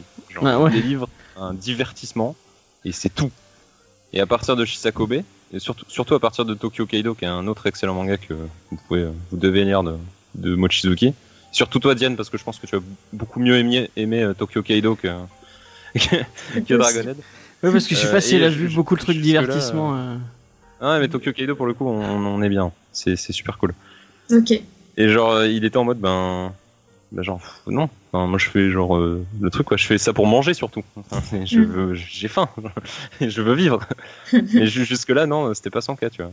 Mm. Et alors que Dragonhead, moi, la première fois que j'ai lu, j'étais en mode, mais le mec a tout donné. C'est pas possible, tu vois. Ouais, mec, tu sais, il- ouais, c'est vrai. T'as l'impression qu'il a mis. il veut, il avait quelque chose à raconter. Pas du tout. C'est incroyable, ça. Ça, C'est ça que je trouve incroyable. C'est peut-être son euh, éditeur qui était très arty. Alors voilà, ouais, il y, a- il y a plein de trucs avec le Tanto, euh, enfin avec les éditeurs, tout ça. Et c'est pour ça que ces mangas suivants, c'est, tu sens que ça, eh ben, il y a beaucoup de ces mangas qui vont se ressembler, mais c'est juste parce que c'est que lui à la barre. Tu vois. Il fait plus de réunions, il fait plus de machin, non, non only euh, the man. D'accord. C'est marrant. Mais moi, il y avait un truc que je me disais. après, c'est peut-être. euh, on est parti pour la roue, libre du cliché. Mais. Euh, et j'assume. Enfin, non, j'ass- j'assume pas totalement. Mais. je me. Enfin. Il y a tout un truc autour du fait que. Au Japon, ils ont une telle. Il y a une telle pression sociale. Il y a une telle.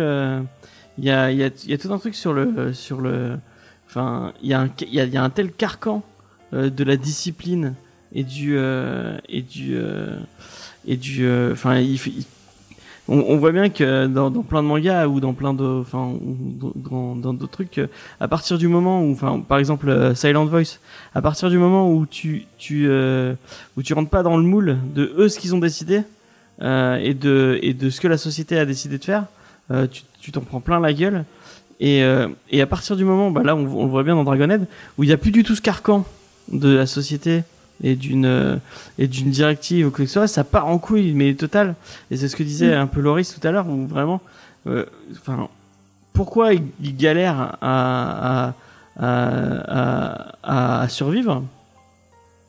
Parce que ils, ils arrivent pas à, à, survivre enfin ils, ils ont été tellement euh, endo- endoctrinés dans leur truc de discipline et de et de, de marcher pour le peuple, euh, lâcher pour la, la, la nation du Japon, que dès qu'ils se retrouvent tout seuls à faire des à faire leurs propres choix, ça se barre en couille et, tout le monde, se, bon, on voit Nobuo, euh, bon, c'est pas un spoil, mais dans les trois euh, dans les trois qui sont dans le dans le métro, dans le train, je sais pas, euh, qui euh, je l'ai dit plus haut. Je, je lis pas ce que tu dis, Antonin, euh, avec euh, voilà. Euh, tu- du coup, je me suis coupé tout seul et je suis, je sais plus ce que je voulais dire. Euh, oui. Euh, donc dans les trois dans le train, il y en a un qui va complètement vriller et et qui, qui et qui va qui va enfin il, va il, va y avoir tout un délire sur le fait de l'obscurité et sur euh, et aussi sur la peur. Vraiment, il y, y a un truc que j'ai trouvé pas mal qu'on voit un peu plus sur la fin, mais qui est qui est un peu dilué pendant tout le manga. C'est à partir de de quand euh, t'es un humain si on t'enlève la peur ou si on te enfin qu'est- qu'est-ce que la peur fait de fait fait de toi? Et j'ai trouvé ça vachement intéressant. Et euh, il y a il y a tout ce, ce délire. Bon après ça part un peu dans un dans un truc un peu plus euh, un peu plus euh, délirant sur la fin. Bon, et j'ai pas envie de vous spoiler parce que j'ai envie que vous le découvriez mais euh, Si je peux vraiment intervenir. ouais vas-y. C'est que bah justement moi je suis pas d'accord dans le sens où en fait genre tout ce que tu dis c'est vrai tu vois. Enfin genre je je enfin, genre, c'est pas c'est vrai. Mais genre ça, ça peut se défendre. Par contre je trouve absolument pas que le manga dit ça. Ah ouais? Au contraire en fait. Genre je trouve que le manga euh, ne cherche même ne, ne cherche pas à expliquer euh, enfin à à rendre cette euh, cette critique de la société entre guillemets. Ouais. dans le sens tu vois tous les euh, tous les flashbacks sont tous des flashbacks heureux. Tous les et pareil en fait genre euh, Nobuo si il euh, pète un câble c'est pas c'est pas à cause de la société japonaise où du coup c'est où, où- où c'est jamais dit comme ça. Mm.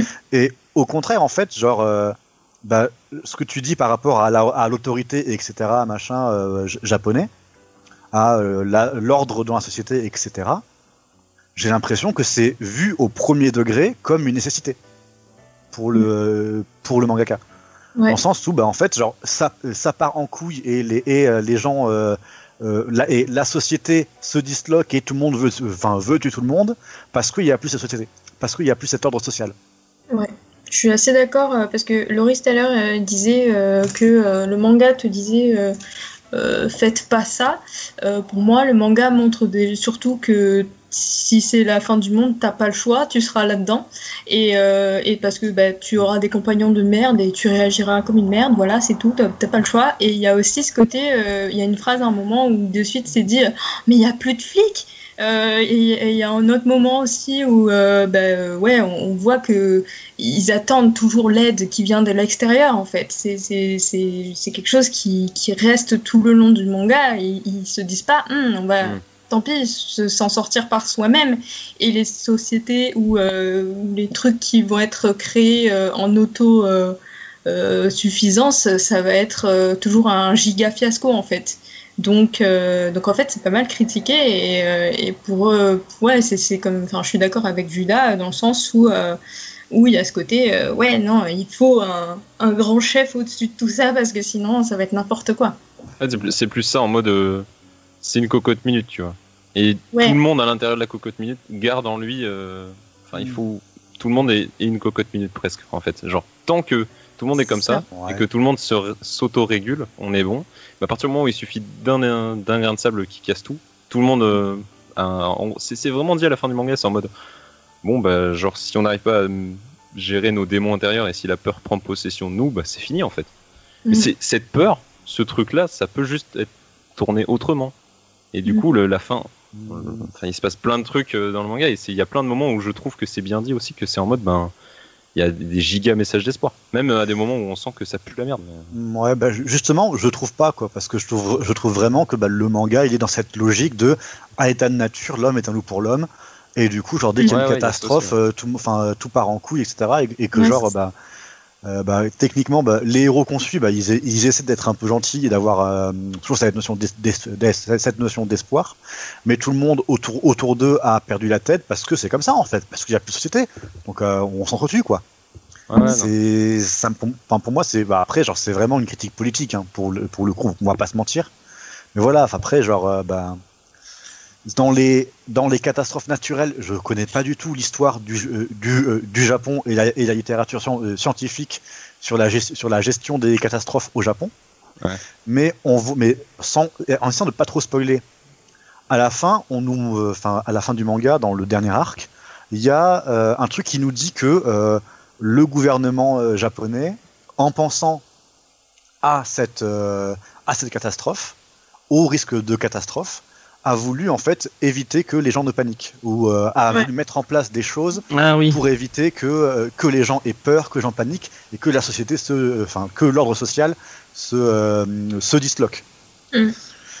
Et ben en- en- alors et en fait bah, du coup c'est enfin ça se base entièrement sur bah, une croyance euh, politique qui fait que bah, sans la société on s'entre- on s'entre-dévore quoi.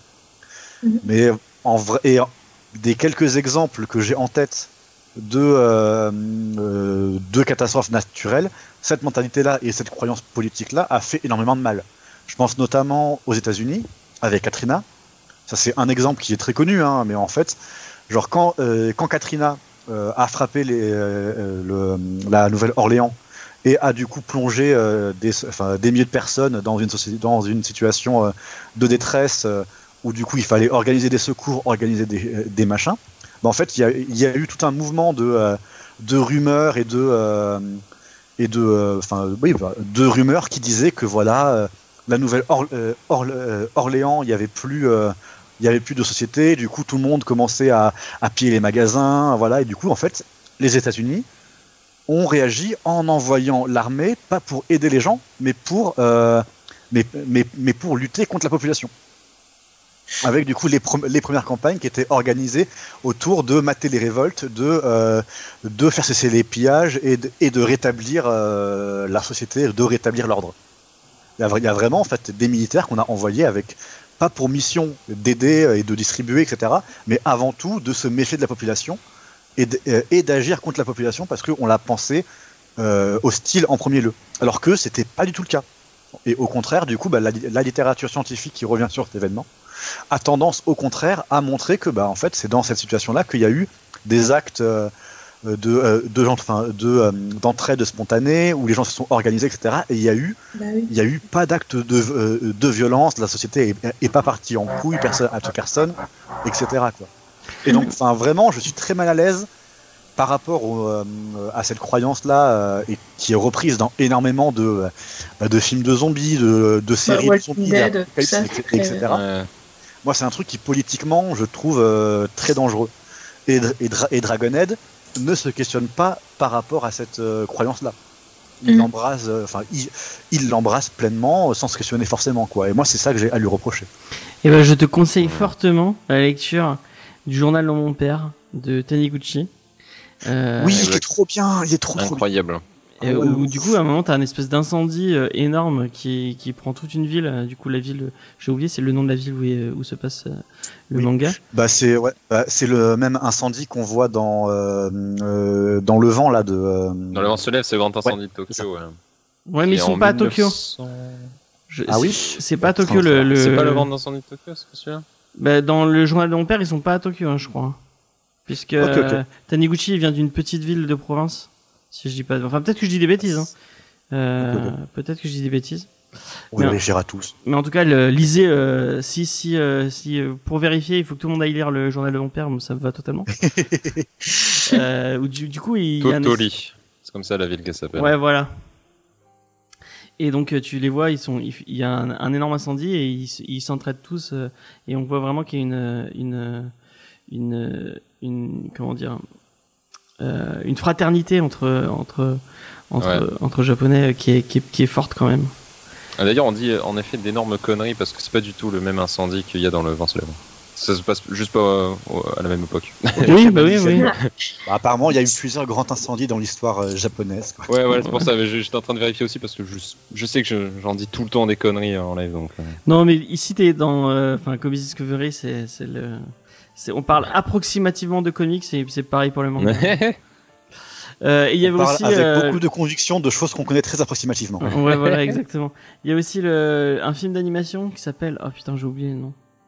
Sur, euh, bah, sur euh, Nagasaki et, Hiro- et Hiroshima. Euh, putain, comment il s'appelle ce film? Dans le recoin de ce monde, dans un recoin de ce monde. Est-ce que Ouais. c'est ça Ouais, c'est ça. ouais, Incroyable, incroyable film, hein, si vous l'avez pas vu, mais incroyable manga aussi. Ah, il est. Ouf. dans le chat. C'est. Euh, dans un recoin de ce monde, je le note tout de suite. Bravo, merci Ok, beaucoup. merci beaucoup. Ce- Bah, ça me tente du coup. c'est vraiment c'est ouf et du coup ça parle aussi ça parle aussi de ça euh, c'est euh, c'est des gens qui vivent dans un petit village pas pas loin de je sais plus si c'est Nagasaki ou, ou Hiroshima Ouais, Et, c'est euh, Nagasaki pour le coup. ouais. et on les voit s'entraider et on les voit et je savais pas que c'était un manga mais j'ai vraiment envie de le lire parce que euh, le le, fi- le film est tellement est tellement fou il est tellement beau et euh, Surtout, euh, bon, euh, Gen Hiroshima, les gars. Franchement, ah oui c'est vrai aussi oui best manga sur euh, tout ça. Quoi. Excellent, ouais, t'as raison, c'est excellent. Gen Hiroshima, c'est absolument. euh, c'est une œuvre mythique euh, sur euh, tout le déroulement euh, post. Euh, post-traumatique de, de tout ça Mm. quoi. Mais, et mais dans un recoin de le- c'est cool. hein. Oh, vas-y, vas-y, pardon, pardon. Non, euh, je disais juste, c'est clair que le Japon euh, est multi-traumatisé par rapport à tout ce qui est catastrophe, euh, que ce soit naturel ou, ou pas. Et donc, c'est sûr que c'est hyper intéressant de, de lire, euh, je pense, des mangas de manière générale sur euh, des catastrophes, euh, qu'elles soient, euh, voilà, euh, comme on dit, euh, Hiroshima ou, euh, ou euh, que ce soit des catastrophes naturelles. Enfin, sait et quand tu penses que Dragonette c'est avant mais- euh, Fukushima hein, c'est ouf Et, et c'est super intéressant ce que tu dis, Diane, parce que il y a plein de mangas qui sont pas forcément, euh, euh, qui sont pas euh, Bah oui. Mhm. genre direct sur des trucs de catastrophe ou quoi, mais euh, qui en parlent en, en fond, comme euh, Dead Dead Demon, euh, Dead Dead Destruction par exemple. Carrément, euh, de- trop trop bien d'ailleurs euh, comme manga. Enfin, j'ai lu que les deux premiers tomes pour l'instant, mais j'ai toujours eu envie de lire la suite. Et euh, ouais, c'est trop trop bien. Et ben on va faire un dernier petit tour de table si vous si, si vous le voulez bien. Pour savoir est-ce que euh, vous re- recommandez Dragonhead? Est-ce que vous allez acheter sa, sa version euh, de luxe qui sort euh, dans pas trop longtemps? Et, et on va commencer par Diane. Euh, bah, je recommande aux gens qui aiment bien ce genre d'histoire, mais, mais c'est sûr que moi, de mon côté, euh, jamais j'offrirai ce manga et je vais pas l'acheter, je pense. Euh, même si les couvertures sont très jolies, euh, non, franchement, voilà, moi je, je passe mon tour sur, sur celui-là. Je vais plutôt m'acheter l'atelier des sorciers. ça y est, c'est parti. ça sera très bien comme ça. À force que vous allez en parler, on n'en parlera jamais dans l'émission. Je tiens. à- Bon, c'est pas grave, on fera une émission à, à côté avec, euh, avec An- Antonin. Je ferai Avec- une émission sur Talking Ustream euh, sur l'atelier des sorciers. Venez. Yes! avec Aubergine King. Donc, idée, est-ce que c'est un, un- est-ce que c'est un, un, un manga qui est dans ta bibliothèque? Et est-ce Euh, que- Ouais, j'aimerais bien. J'aimerais bien. Euh, non, non, c'est. J'avais déjà hésité à acheter le- l'ancienne édition en, en jaune et noir, mais là, en noir et jaune, elle est encore plus stylée, donc euh, je pense que je craquerai un jour, hein, 100%. Mais oui, pour moi, faut l'avoir lu, Dragonhead. C'est D'accord. juste euh, un manga, euh, c'est c'est un chef-d'œuvre, disons les termes. Et Loris? Euh, recommander, oui, bien sûr. Vraiment, c'est à lire. Même si ça a été dur à lire, il faut, enfin, je trouve qu'il faut le lire. L'acheter, non. Parce que j'aime bien relire les mangas que j'ai achetés et je pense que je ne le relirai pas. Ou alors pas tout de suite. Donc, euh, vous recommandez, oui. Vraiment. Si quelqu'un l'a euh, dans votre entourage, que vous ne sentez pas l'acheter euh, et qu'on peut vous le prêter, il faut le lire. Mais euh, moi, personnellement, je l'achèterai pas. Maintenant que je l'ai lu, maintenant que j'ai vu euh, l'horreur que c'était, euh, mais le plaisir que ça a été aussi, euh, ça m'a suffi. D'accord, merci. Euh, et, euh, et Judas J'ai- J'avais oublié ton prénom Ah. pendant deux secondes. En fait, moi je dirais que si vous acceptez les tropes de films de zombies, c'est-à-dire de sociétés qui s'effondrent et de voilà lutte où genre on va euh, lutter contre quelque chose qui avance, euh, inex- enfin euh, qui avance de manière inéluctable et qui, et qui menace absolument. Là, c'est des catastrophes nat- naturelles, mais dans le zombie, c'est des zombies, mais c'est un peu la même symbolique. hein. Et que bah du coup vous et que vous vous aimez beaucoup ce ce ce, ton de bah, quand je rencontre un autre être humain, je vais m'en méfier parce qu'il peut être plus dangereux que les zombies. Bah du coup, en vrai, vous allez trouver tout ce que vous aimez dans, euh, Dragonhead. hein. Vraiment, foncez-y. À partir du moment où on, euh, où on sort du huis clos, pour moi, c'est une excellente post-apo. Vraiment, c'est un excellent récit. Ça fonctionne hyper bien. C'est hyper accrocheur. Ça met la, euh, boule au bide comme on aime bien. Et voilà, après, à la fin, du coup, il y a vraiment, pour le coup, à la, fin, l'auteur essaie d'avoir un propos un peu plus politique que je trouve qu'il maîtrise pas mal quand il se limite vraiment à la, à la notion de peur. Et euh, enfin, franchement, c'est super intéressant. Allez-y si vous aimez. Moi, je vous le conseille. Et Diane, est-ce que t'as préféré Afterlife to Virgie comme le, sugg- Ah non, c'est toi qui. Je crois que c'était Antonin qui disait, euh, qui disait ça. C'est moi qui dis ça, et euh, de 1000%, je relis 5 fois Afterlife with Archie plutôt que ce manga. mais euh, je reconnais que Afterlife with Archie, c'est ça- c'est de la grosse daubasse à côté de Dragonhead, mais j'aime bien la daubasse. Voilà, c'est tout. Et il y a Antonin dans le chat qui, qui, qui crie Vampironica. Et clairement, Vampironica au-dessus de tout.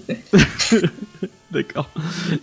Et ben moi je moi je pense que je vais craquer euh, parce que parce que type de dame Euh, parce que euh, parce la que team d'Obas. Aïe.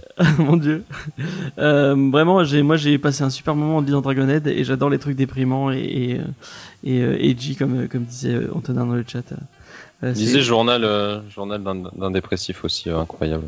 On se marre bien. Moi aussi j'aime bien les mangas déprimants, j'avoue. Putain.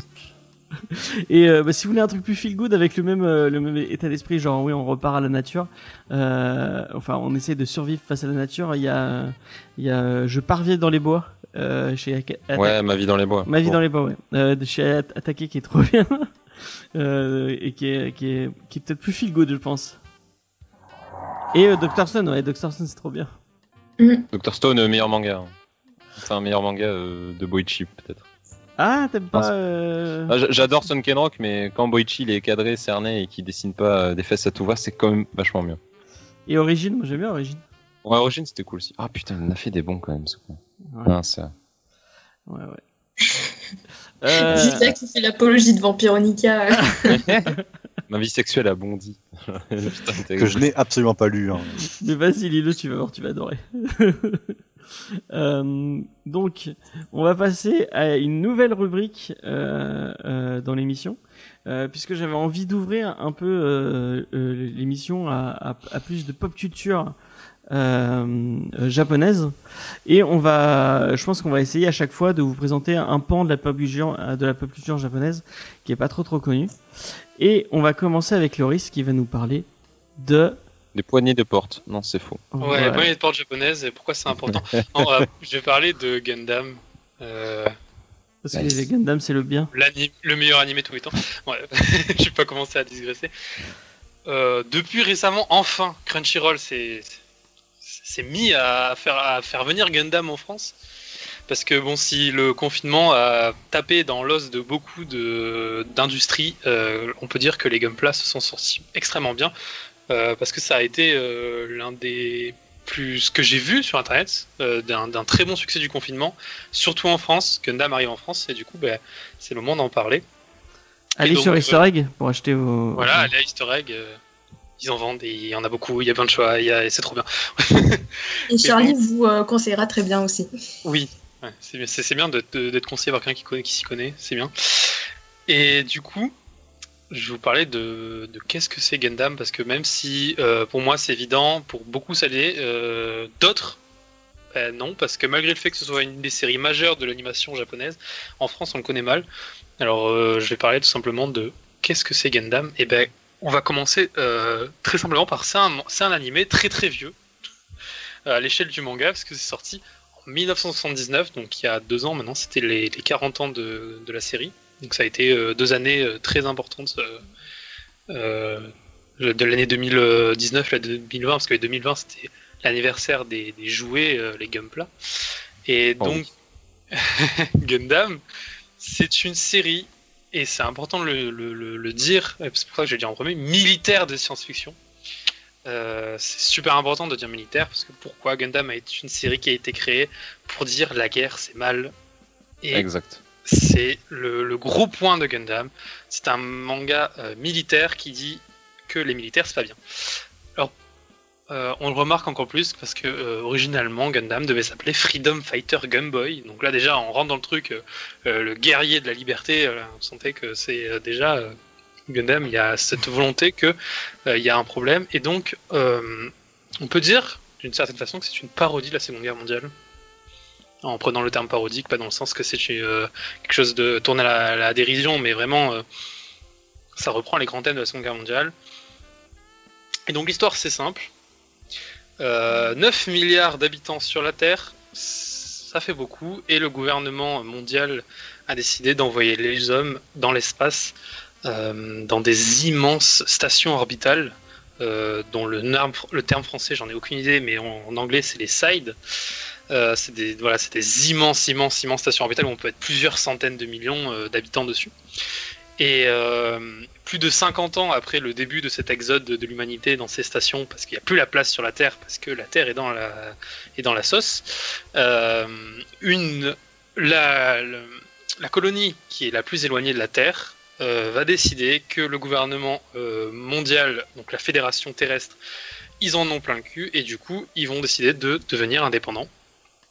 Et euh, avec, pour se servir de ça, ils vont euh, commencer une guerre qui euh, ils auraient pas dû commencer, euh, pour ceux qui connaissent l'histoire, euh, voilà, avec Ouais, des ouais, hein. suits, le thème principal de Gundam. Donc voilà, le, le- qu'est-ce qui fait que Gundam est si connu Les robots, les mechas, ce genre tant apprécié des Japonais, à tel point que même en France, on utilise le terme mecha, qui est donc le terme japonais. On dit pas mex, on dit pas mécanique, enfin on dit bien mecha. Et Gundam tourne autour des mechas et tourne autour donc des Gundam. C'est le nom d'un type de mecha, ceux de la Fédération française, euh, de la Fédération française, je m'embrouille, la Fédération terrestre, qui euh, bah, vont faire la guerre à cette principauté, la principauté zéonique, qui a décidé euh, de faire le bordel et de se déclarer indépendant et prouver que la Fédération terrestre c'est des méchants et que eux ils font bien tout, ils sont meilleurs indépendants et ils arriveront à mieux. Les grands thèmes de Gundam, c'est euh, la peur de la guerre, les enfants soldats, la, dangerosité du nucléaire, la pollution, la, plein de thèmes qui bizarrement collent encore très bien à notre époque, malgré le fait que c'est un animé qui a 40 ans.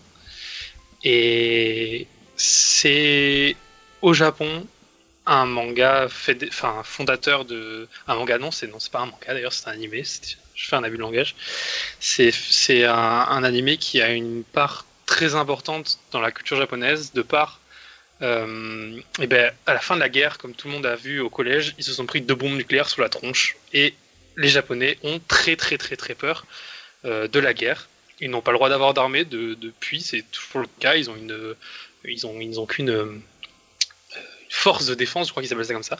Et euh, même aujourd'hui, des années après la Seconde Guerre mondiale, il y a une peur constante de, de des bombes nucléaires, de la guerre et de ce qu'elle peut engendrer. Et Gundam en est l'exemple parfait. Euh, ça fait 40 ans que ça existe, ça fait 40 ans que ça marche. Euh, Même s'il y a eu des phases un peu plus compliquées dans les années 90, mais ça c'est une autre histoire. Et à la tête du projet, on a euh, un dépressif très connu du nom de Tomino, qui est une personne qui a pu travailler avec Tezuka sur Astro Boy, donc quelqu'un qui a connu euh, celui qu'on appelle le dieu des mangas, donc quelqu'un qui a de l'expérience, et qui du coup décide euh, en 78, donc un an avant, même un peu plus avant, j'ai plus les dates exactes, mais de créer un, nouveau pan du mecha qui était déjà présent, euh, le mecha réaliste. Et c'est ce qui aussi fait une force de Gundam, c'est que euh, malgré le fait que ce soit un, un- un animé qui se concentre sur les mechas, ce n'est pas euh, le, le centre même du propos. C'est-à-dire, c'est pas comme, euh, comme un autre pan d'autres mangas où ça va être des robots géants et on parle que des robots géants et s'il n'y avait pas les robots géants, on pourrait faire faire. La Gundam, ça représente. euh, les Mobisuit en général représentent l'avancée technologique et on est plus sur une sorte d'arme futuriste que sur euh, vraiment euh, un mecha euh, au centre de l'histoire. Et c'est ce qui va plaire. Et donc Domino, lui, son objectif, ça va être de montrer aux gens, à travers sa série de science-fiction, de space opéra, que la guerre c'est mal, que les enfants soldats ça existe, que si jamais le monde repart dans une troisième guerre mondiale, ça va être le bordel absolu et qu'il faudrait mieux éviter. Et euh, pour terminer, c'est juste cette présentation très simple. Gun- Gundam, c'est l'anagramme à la base. Euh, c'est un mot porte-manteau euh, qui vient de Gundam, de Gun Freedom, donc la, la, paix par les armes. Et c'est du coup, à la base, ça disait Gundam et ça a été déformé en Gundam. Donc voilà, c'est une série qui, qui se base vraiment sur euh, cette envie que il faut montrer aux gens que c'est mal D'accord. la guerre. La guerre, c'est pas bien. La guerre, c'est pas bien. Et Gundam le montre très bien. Et du coup, pourquoi toi tu, euh, tu, tu aimes particulièrement cette série? Je sais pas, parce que pour être honnête, je suis très très très très très effrayé par euh, l'espace. C'est une de mes phobies. Je ne sais pas pourquoi j'aime Gundam. Euh, je pense que c'est un peu lié à ça. C'est, je me suis vraiment retrouvé dans cette. C'est, il y a un, enfin, le côté catastrophe de Gundam dans le sens où, j'ai toujours été attiré par la Seconde Guerre mondiale et cette revision de, de, de cette période de l'humanité m'a donné envie. Les mechas aussi, hein, je vais pas me mentir, hein, euh, j'ai des gameplays, hein, donc ça veut dire que j'aime bien aussi la tronche des, des Gundam. Mais ouais, il y a eu euh, ce, côté. euh, je, me suis, je me suis dit, il y a une lecture de, du, de l'animé qui peut être fait dans, dans, quand on a, peur de cette possibilité qu'il y ait une nouvelle guerre, que ce soit pour le japonais ou même pour moi, parce que c'est un sujet que j'aime pas, hein, j'ai pas trop envie qu'il y ait une guerre. Je pense que c'est quelque chose. Oui, bah, tout le monde. voilà. Bon, tout le monde, hein, il y a des gens qui sont totalement pro-guerre, donc euh, Ah oui, c'est bien de Voilà. le préciser.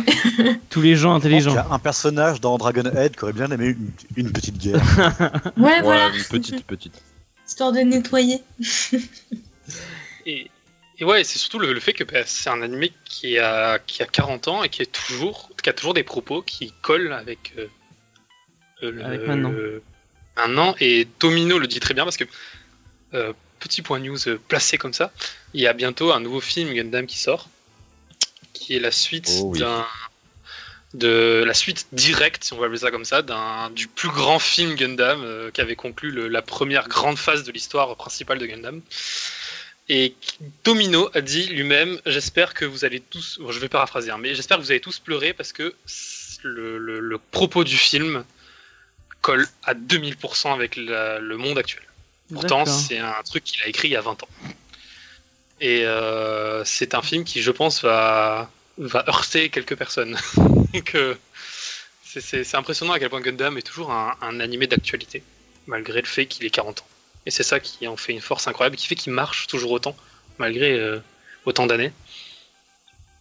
Donc euh, voilà, c'est. Je sais pas comment décrire euh, mon, mon adoration pour cet animé, mais euh, il y a tellement de points que c'est difficile à. Il y a énormément de, de, de choses qui fait qu'on aime Gundam. C'est vraiment le rapport euh, giga historique. C'est un manga d'histoire. Enfin, c'est un Oui. animé et aussi un manga d'histoire parce que un des meilleurs spin-offs de Gundam, si c'est le meilleur spin-off de Gundam en manga, c'est Mobile Suit Gundam The Origin, qui a Mm. été fait par notre cher, je sais pas prononcer son nom, putain, Yoshikazu Yasuhiko. Voilà, c'était dur. Qui a aussi été euh, animateur à plein temps sur euh, beaucoup de beaucoup de séries Gundam. Et genre, c'est en mode, ben, c'est le mec qui a fait des études d'histoire et tu le sens. Enfin, il y a plein de parallèles de, de réécriture, euh, d'influence, que ce soit notamment par les couleurs. Peut-être vous l'aurez remarqué, mais euh, bah, il, est, il est un peu bleu blanc rouge hein, quand même. Et surtout, ça c'est la couleur des forces. euh, je crois de putain comment il s'appelait c'est con. La Fédération terraine. Ils sont en bleu blanc rouge en mode euh, Ouais, Napoléon, tu vois. C'est vraiment il y, a- il y a plein de trucs. Leurs uniformes sont verts comme les. Comme, c'est trop trop cool. hein. Mais du coup, je me dis, ça pourrait grave plaire à, à Vincent, euh, du coup, euh, qui est passionné de, Ah oui, c'est vrai. Ouais. ouais. de Seconde Guerre mondiale. euh, C'est vrai, j'avais pas fait ça, lien. faudrait lui en parler. Même voilà avec les Zéons, euh, Zéon, Zéon, Zéon, je sais, je sais plus. Ils sont euh, giga inspirés. Enfin, c'est une grosse influence germanique. euh. Ah, de leur drapeau, c'est le drapeau nazi. Le drapeau, voilà, boum. ouais. Ils se cachent même pas. Hein. c'est c'est- Le DAP ne se cache pas. Hein. C'est C'est c'est super intéressant. ouais. c'est il y a pas c'est pas en mode euh, ça fait référence à la Seconde Guerre. Non c'est la Seconde Guerre mondiale mais dans l'espace avec des robots géants. C'est vraiment euh, euh, on peut comparer les on compare les Gundam à la bombe nucléaire tout simplement.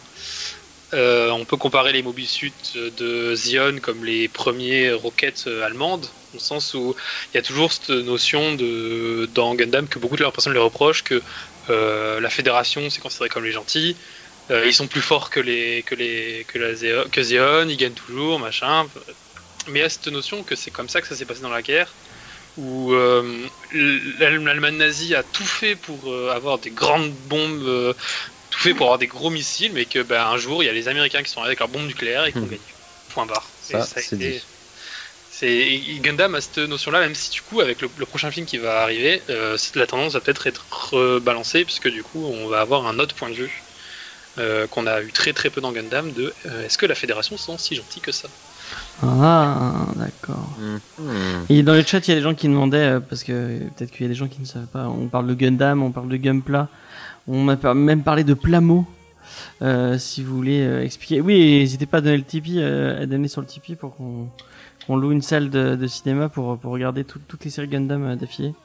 Euh, Ça va être long. Ça va être très très long. Euh, euh, donc le Gundam, c'est vous parle de- des séries ou, ou alors des mechas, non? Enfin, a priori. Oui. Et euh, quand tu parles de Gunpla, on parle de donc de plastic model, donc de Plamo. Donc euh, les Gunpla, c'est les plastic model Gundam. Donc euh, si vous avez un, un- un- une maquette de Gundam, c'est un Gunpla. Et euh, une maquette euh, en- pour, pour les Japonais, ça s'appelle les Plamo, donc des plas plastic model. Si je dis pas de bêtises. C'est ça. C'est une Ouais. industrie qui est titanesque au Japon. Ils adorent ça. Euh, en Et grande partie Gundam. Ouais. Et, euh, Vas-y, je te laisse. euh, Et euh, bah oui, et achetez-en parce que c'est trop trop bien. Est-ce Ouais. qu'il y a une série en particulier que tu conseillerais pour commencer euh, si on veut se mettre à l'univers?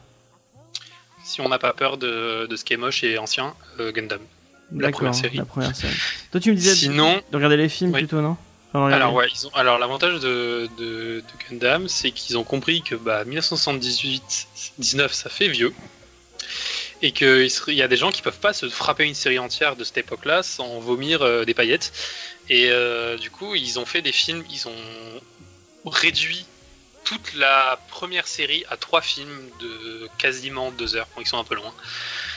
Euh, mais du coup, c'est regardable en film, c'est beaucoup plus digeste, vraiment. euh, même si c'est une série que moi je trouve a pas spécialement mal vieilli.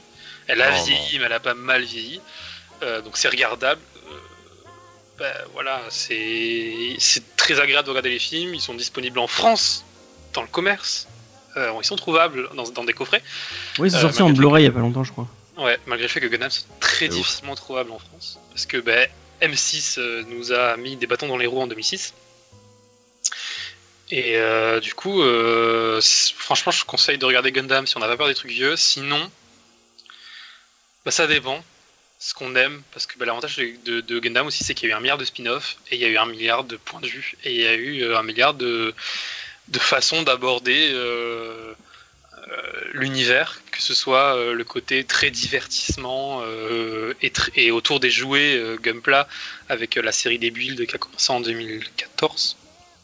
Ou alors dans des reboots avec Gundam Seed, malgré le fait que beaucoup de personnes crachent un peu sur Gundam Seed. Ou alors tous les autres spin-offs, euh, Gundam Wing, euh, euh, etc. Il y a toujours. euh, je pense que on peut.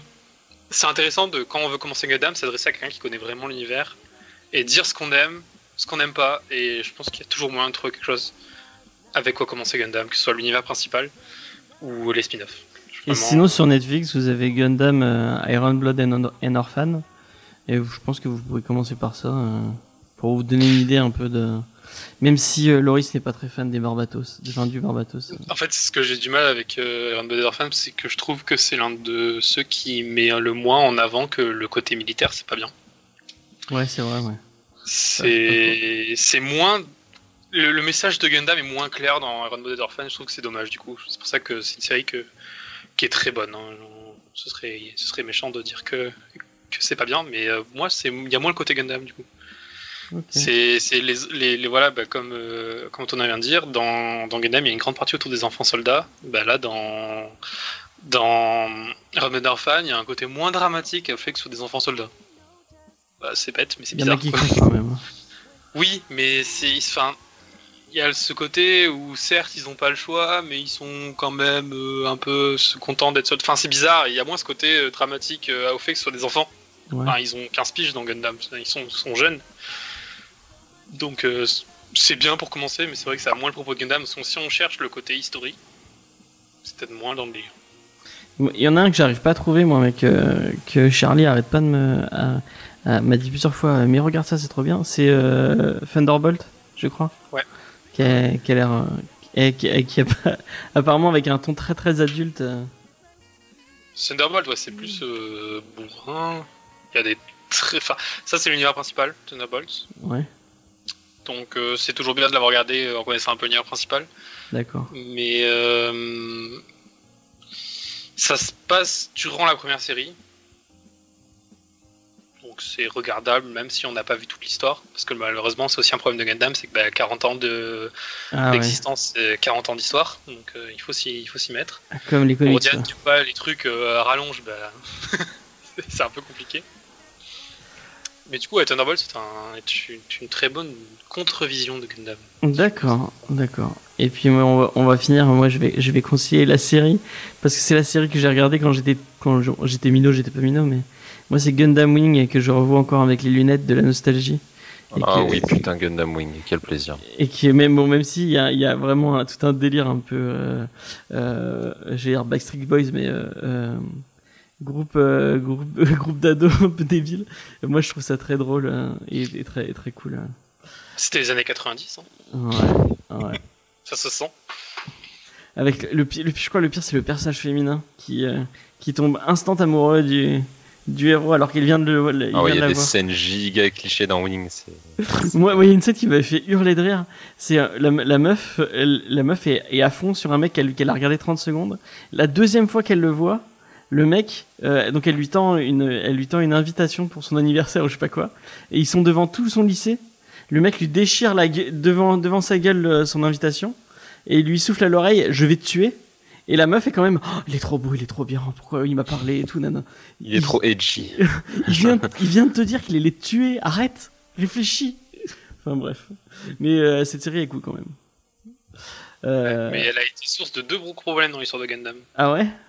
Bah, le premier, c'est qu'ils ont, euh, dans les années 90, ils ont eu un gros coup de mou au Japon et ils ont sorti Gundam Wing, sauf que six mois après, il y a le mastodonte qui est sorti, euh, aussi appelé Evangelion. Et que du coup, bah, Ah là là. bah, Gundam s'est tombé dans l'oubli pendant quelques années. Ah. Et, et la deuxième gros point noir, ça a été en France, parce que Gundam Wing, ça a été la première série qui arrive en France sur M6. Ouais. Sauf que M6, ils ont, ils, à l'époque, ils avaient envie de créer une nouvelle chaîne.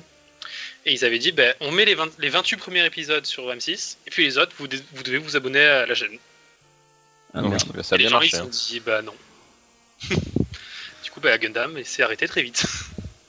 Avec le super générique, je sais pas si tu te souviens de ce générique. Oh putain, sa mère. Où il réexplique, il réexplique l'histoire à chaque fois, mais je crois qu'il se trompe et qu'il dit des conneries dans le générique. Ah non, non, ils ils empruntent plein de trucs, des spin-offs des OAV, c'est terrible. C'est c'est fou. Avec les noms des, les, les noms de, le- enfin, les, les, les mecs avaient, avaient pas d'imagination pour les noms des personnages, donc ils sont tous avec des noms de, de chiffres. Enfin bref. C'est, euh, c'est, ouais. Mais, euh, mais, euh, quand même, euh, euh, mais moi tu me donnes envie de regarder les films, j'ai trop envie de les voir maintenant. Il faut les voir, ils sont très bien. Ils sont Les, trouvables. les films sont vraiment bien, ouais, je suis d'accord. Et bah, euh, bah merci beaucoup Loris, c'était vachement intéressant. De rien, ça m'a fait que- plaisir. Est-ce qu'on vous a donné envie de, Diane, est-ce qu'on t'a donné, donné envie de lire euh, des, euh, de la parodie de Seconde Guerre mondiale? Moi, regarder, pourquoi pas, ça pourrait être marrant. Euh, Peut-être que je regarderai les animés et je verrai si je lis les mangas ou quoi. Mais Le seul spin-off, enfin Pourquoi le seul pas. manga Gundam euh, que vous pouvez trouver en France, c'est euh, Mobile Suit Gundam The Origin. Et chez Coûte Pika, 30 balles par bon, tome. voilà, bon, il faut falloir aller les trouver. hein. Et euh, suivez des chemins et normalement vous pouvez, vous pouvez les trouver euh, quelque part. hein. N'hésitez pas. hein. Ils sont quelque part, attention, il faut chercher. Si Ah, vous voilà, les trouvez euh, pas cher, achetez-les, c'est des pépites et en plus ils sont très durs à trouver. Donc en plus, si un jour vous en avez marre, vous les revendez très cher, très facilement. Ouais, c'est pour ça. Allez sur Vinted. Voilà. Ah, N'hésitez pas putain, si vous les voyez à moins de 20 euros, c'est une affaire. Judas, on t'a donné envie ou pas du tout? S'en bat les couilles peut-être. Bah non, si si. En, en vrai, bah genre c'est un univers au- auquel je, je n'y connais absolument rien. Donc en vrai, je- ça fait quelques temps que j'envisage euh, d'essayer une porte d'entrée. Et donc euh, j'écouterai à- avec plaisir euh, les prochains numéros de l'histoire Gundam. Eh ben merci beaucoup. Oh. Euh, du coup, on va vous laisser sur ça parce que ça fait quand même un petit moment qu'on est ensemble. Euh, merci beaucoup à Aidé d'être euh, d'être venu. C'était un c'était un, un vrai euh, Ah, plaisir. Oh, mais avec un plaisir. vrai ouais. vrai plaisir. Euh, tu reviens quand tu veux et surtout Bah, merci. allez sur euh, allez sur Talking Goo euh, stream. euh, c'est c'est vraiment euh, le feu, le meilleur Merci. endroit surtout sur Twitch où on parle d'animé et de manga. Oh là là, mais quel plaisir. Quelle gentillesse. Après nous. Fuck Louis San, fuck Ken Bogart. Non, je déconne. hein. non, non, en vrai, euh, merci, c'est très très gentil. Merci à vous pour l'invite, hein, c'était très cool. Et euh, je retiens que qu'il y a des gens qui aiment pas Dragonhead, mais c'est pas grave.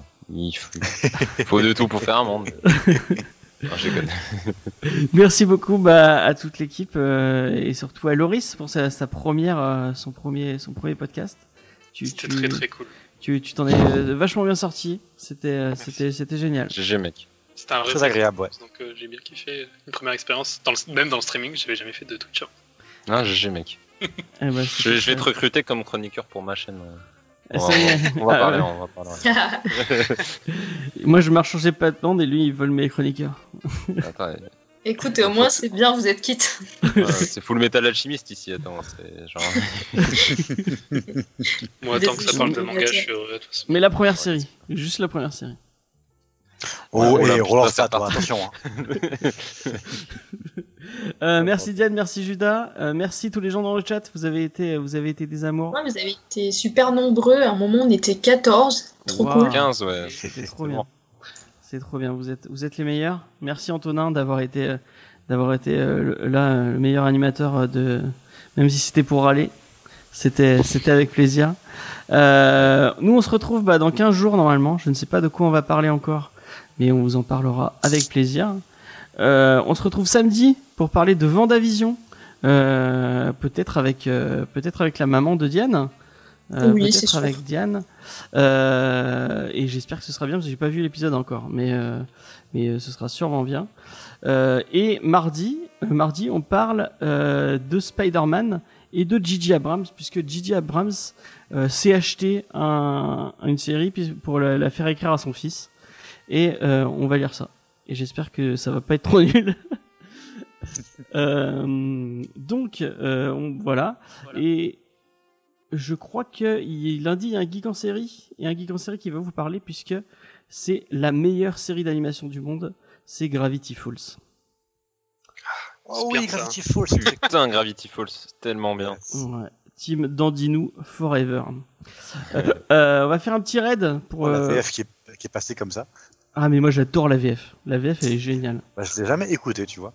Mais Très, franchement, très, très Dandinou, c'est pas plus joli que Waddles. Dandinou, tu vois. Non. Écoute, j'écouterai l'émission et je te dirai. D'accord. Avec, plaisir. Euh, on va faire un petit raid pour les gens qui nous suivent et euh, bah il y a les super geekettes qui euh, qui stream donc euh, allez leur euh, allez follow, allez leur dire euh, que que qu'on les adore et elles font du Harry Potter donc euh, voilà ça va plaire à ça va plaire à Diane en plus. Et comment Oui, c'est vrai. comment je Peut-être. Ça comment je- lequel, auquel elle joue, mais. c'est York 1 à 4 apparemment. Voilà. Ok. Du Lego Harry Potter. Ah, c'est du Lego, ouais, ouais. Voilà. Et euh, juste merci, Miss Lune, euh, du coup, d'être passée dans le chat. euh, C'était cool. Ouais, merci beaucoup, merci beaucoup. Voilà. Merci à tous les gens du chat qui ont été Et à adorables. tous les gens du chat de manière générale, bien sûr. Ouais, ouais, ouais. ouais. Et en espérant qu'on ait plus de chroniqueuses euh, à la prochaine euh, Ouais, à la version. Le gros objectif. ouais, nous aussi, on a envie de donner un peu euh, la parole à, à- à d'autres personnes que, que les blancs trentenaires. hein. N'est-ce pas, idée? Clairement, un- Quoi Comment ça un giga trentenaire, euh, idée. Ah, je sais Ouais, pas. Putain, je me souviens. Vous, représente la jeunesse. êtes- vous êtes tous des bébés, vous, ça me saoule. hein. Aïe, aïe, aïe, aïe. J'ai je- je 34 prendrai ans et je l'assume euh, totalement. C'est moi le plus jeune, je crois, prochaine même, du coup. Oui, c'est toi, euh, c'est toi le plus jeune. Euh, bon, allez. Allez chez la allez vous abonner à la Super Geekette et, euh, et, et voilà, je pense que j'ai fait un peu le tour. À dans 15 jours et, euh, et voilà, des bisous. Bye. Oh, ouais. Bye. Gros bisous tout le monde. Amén.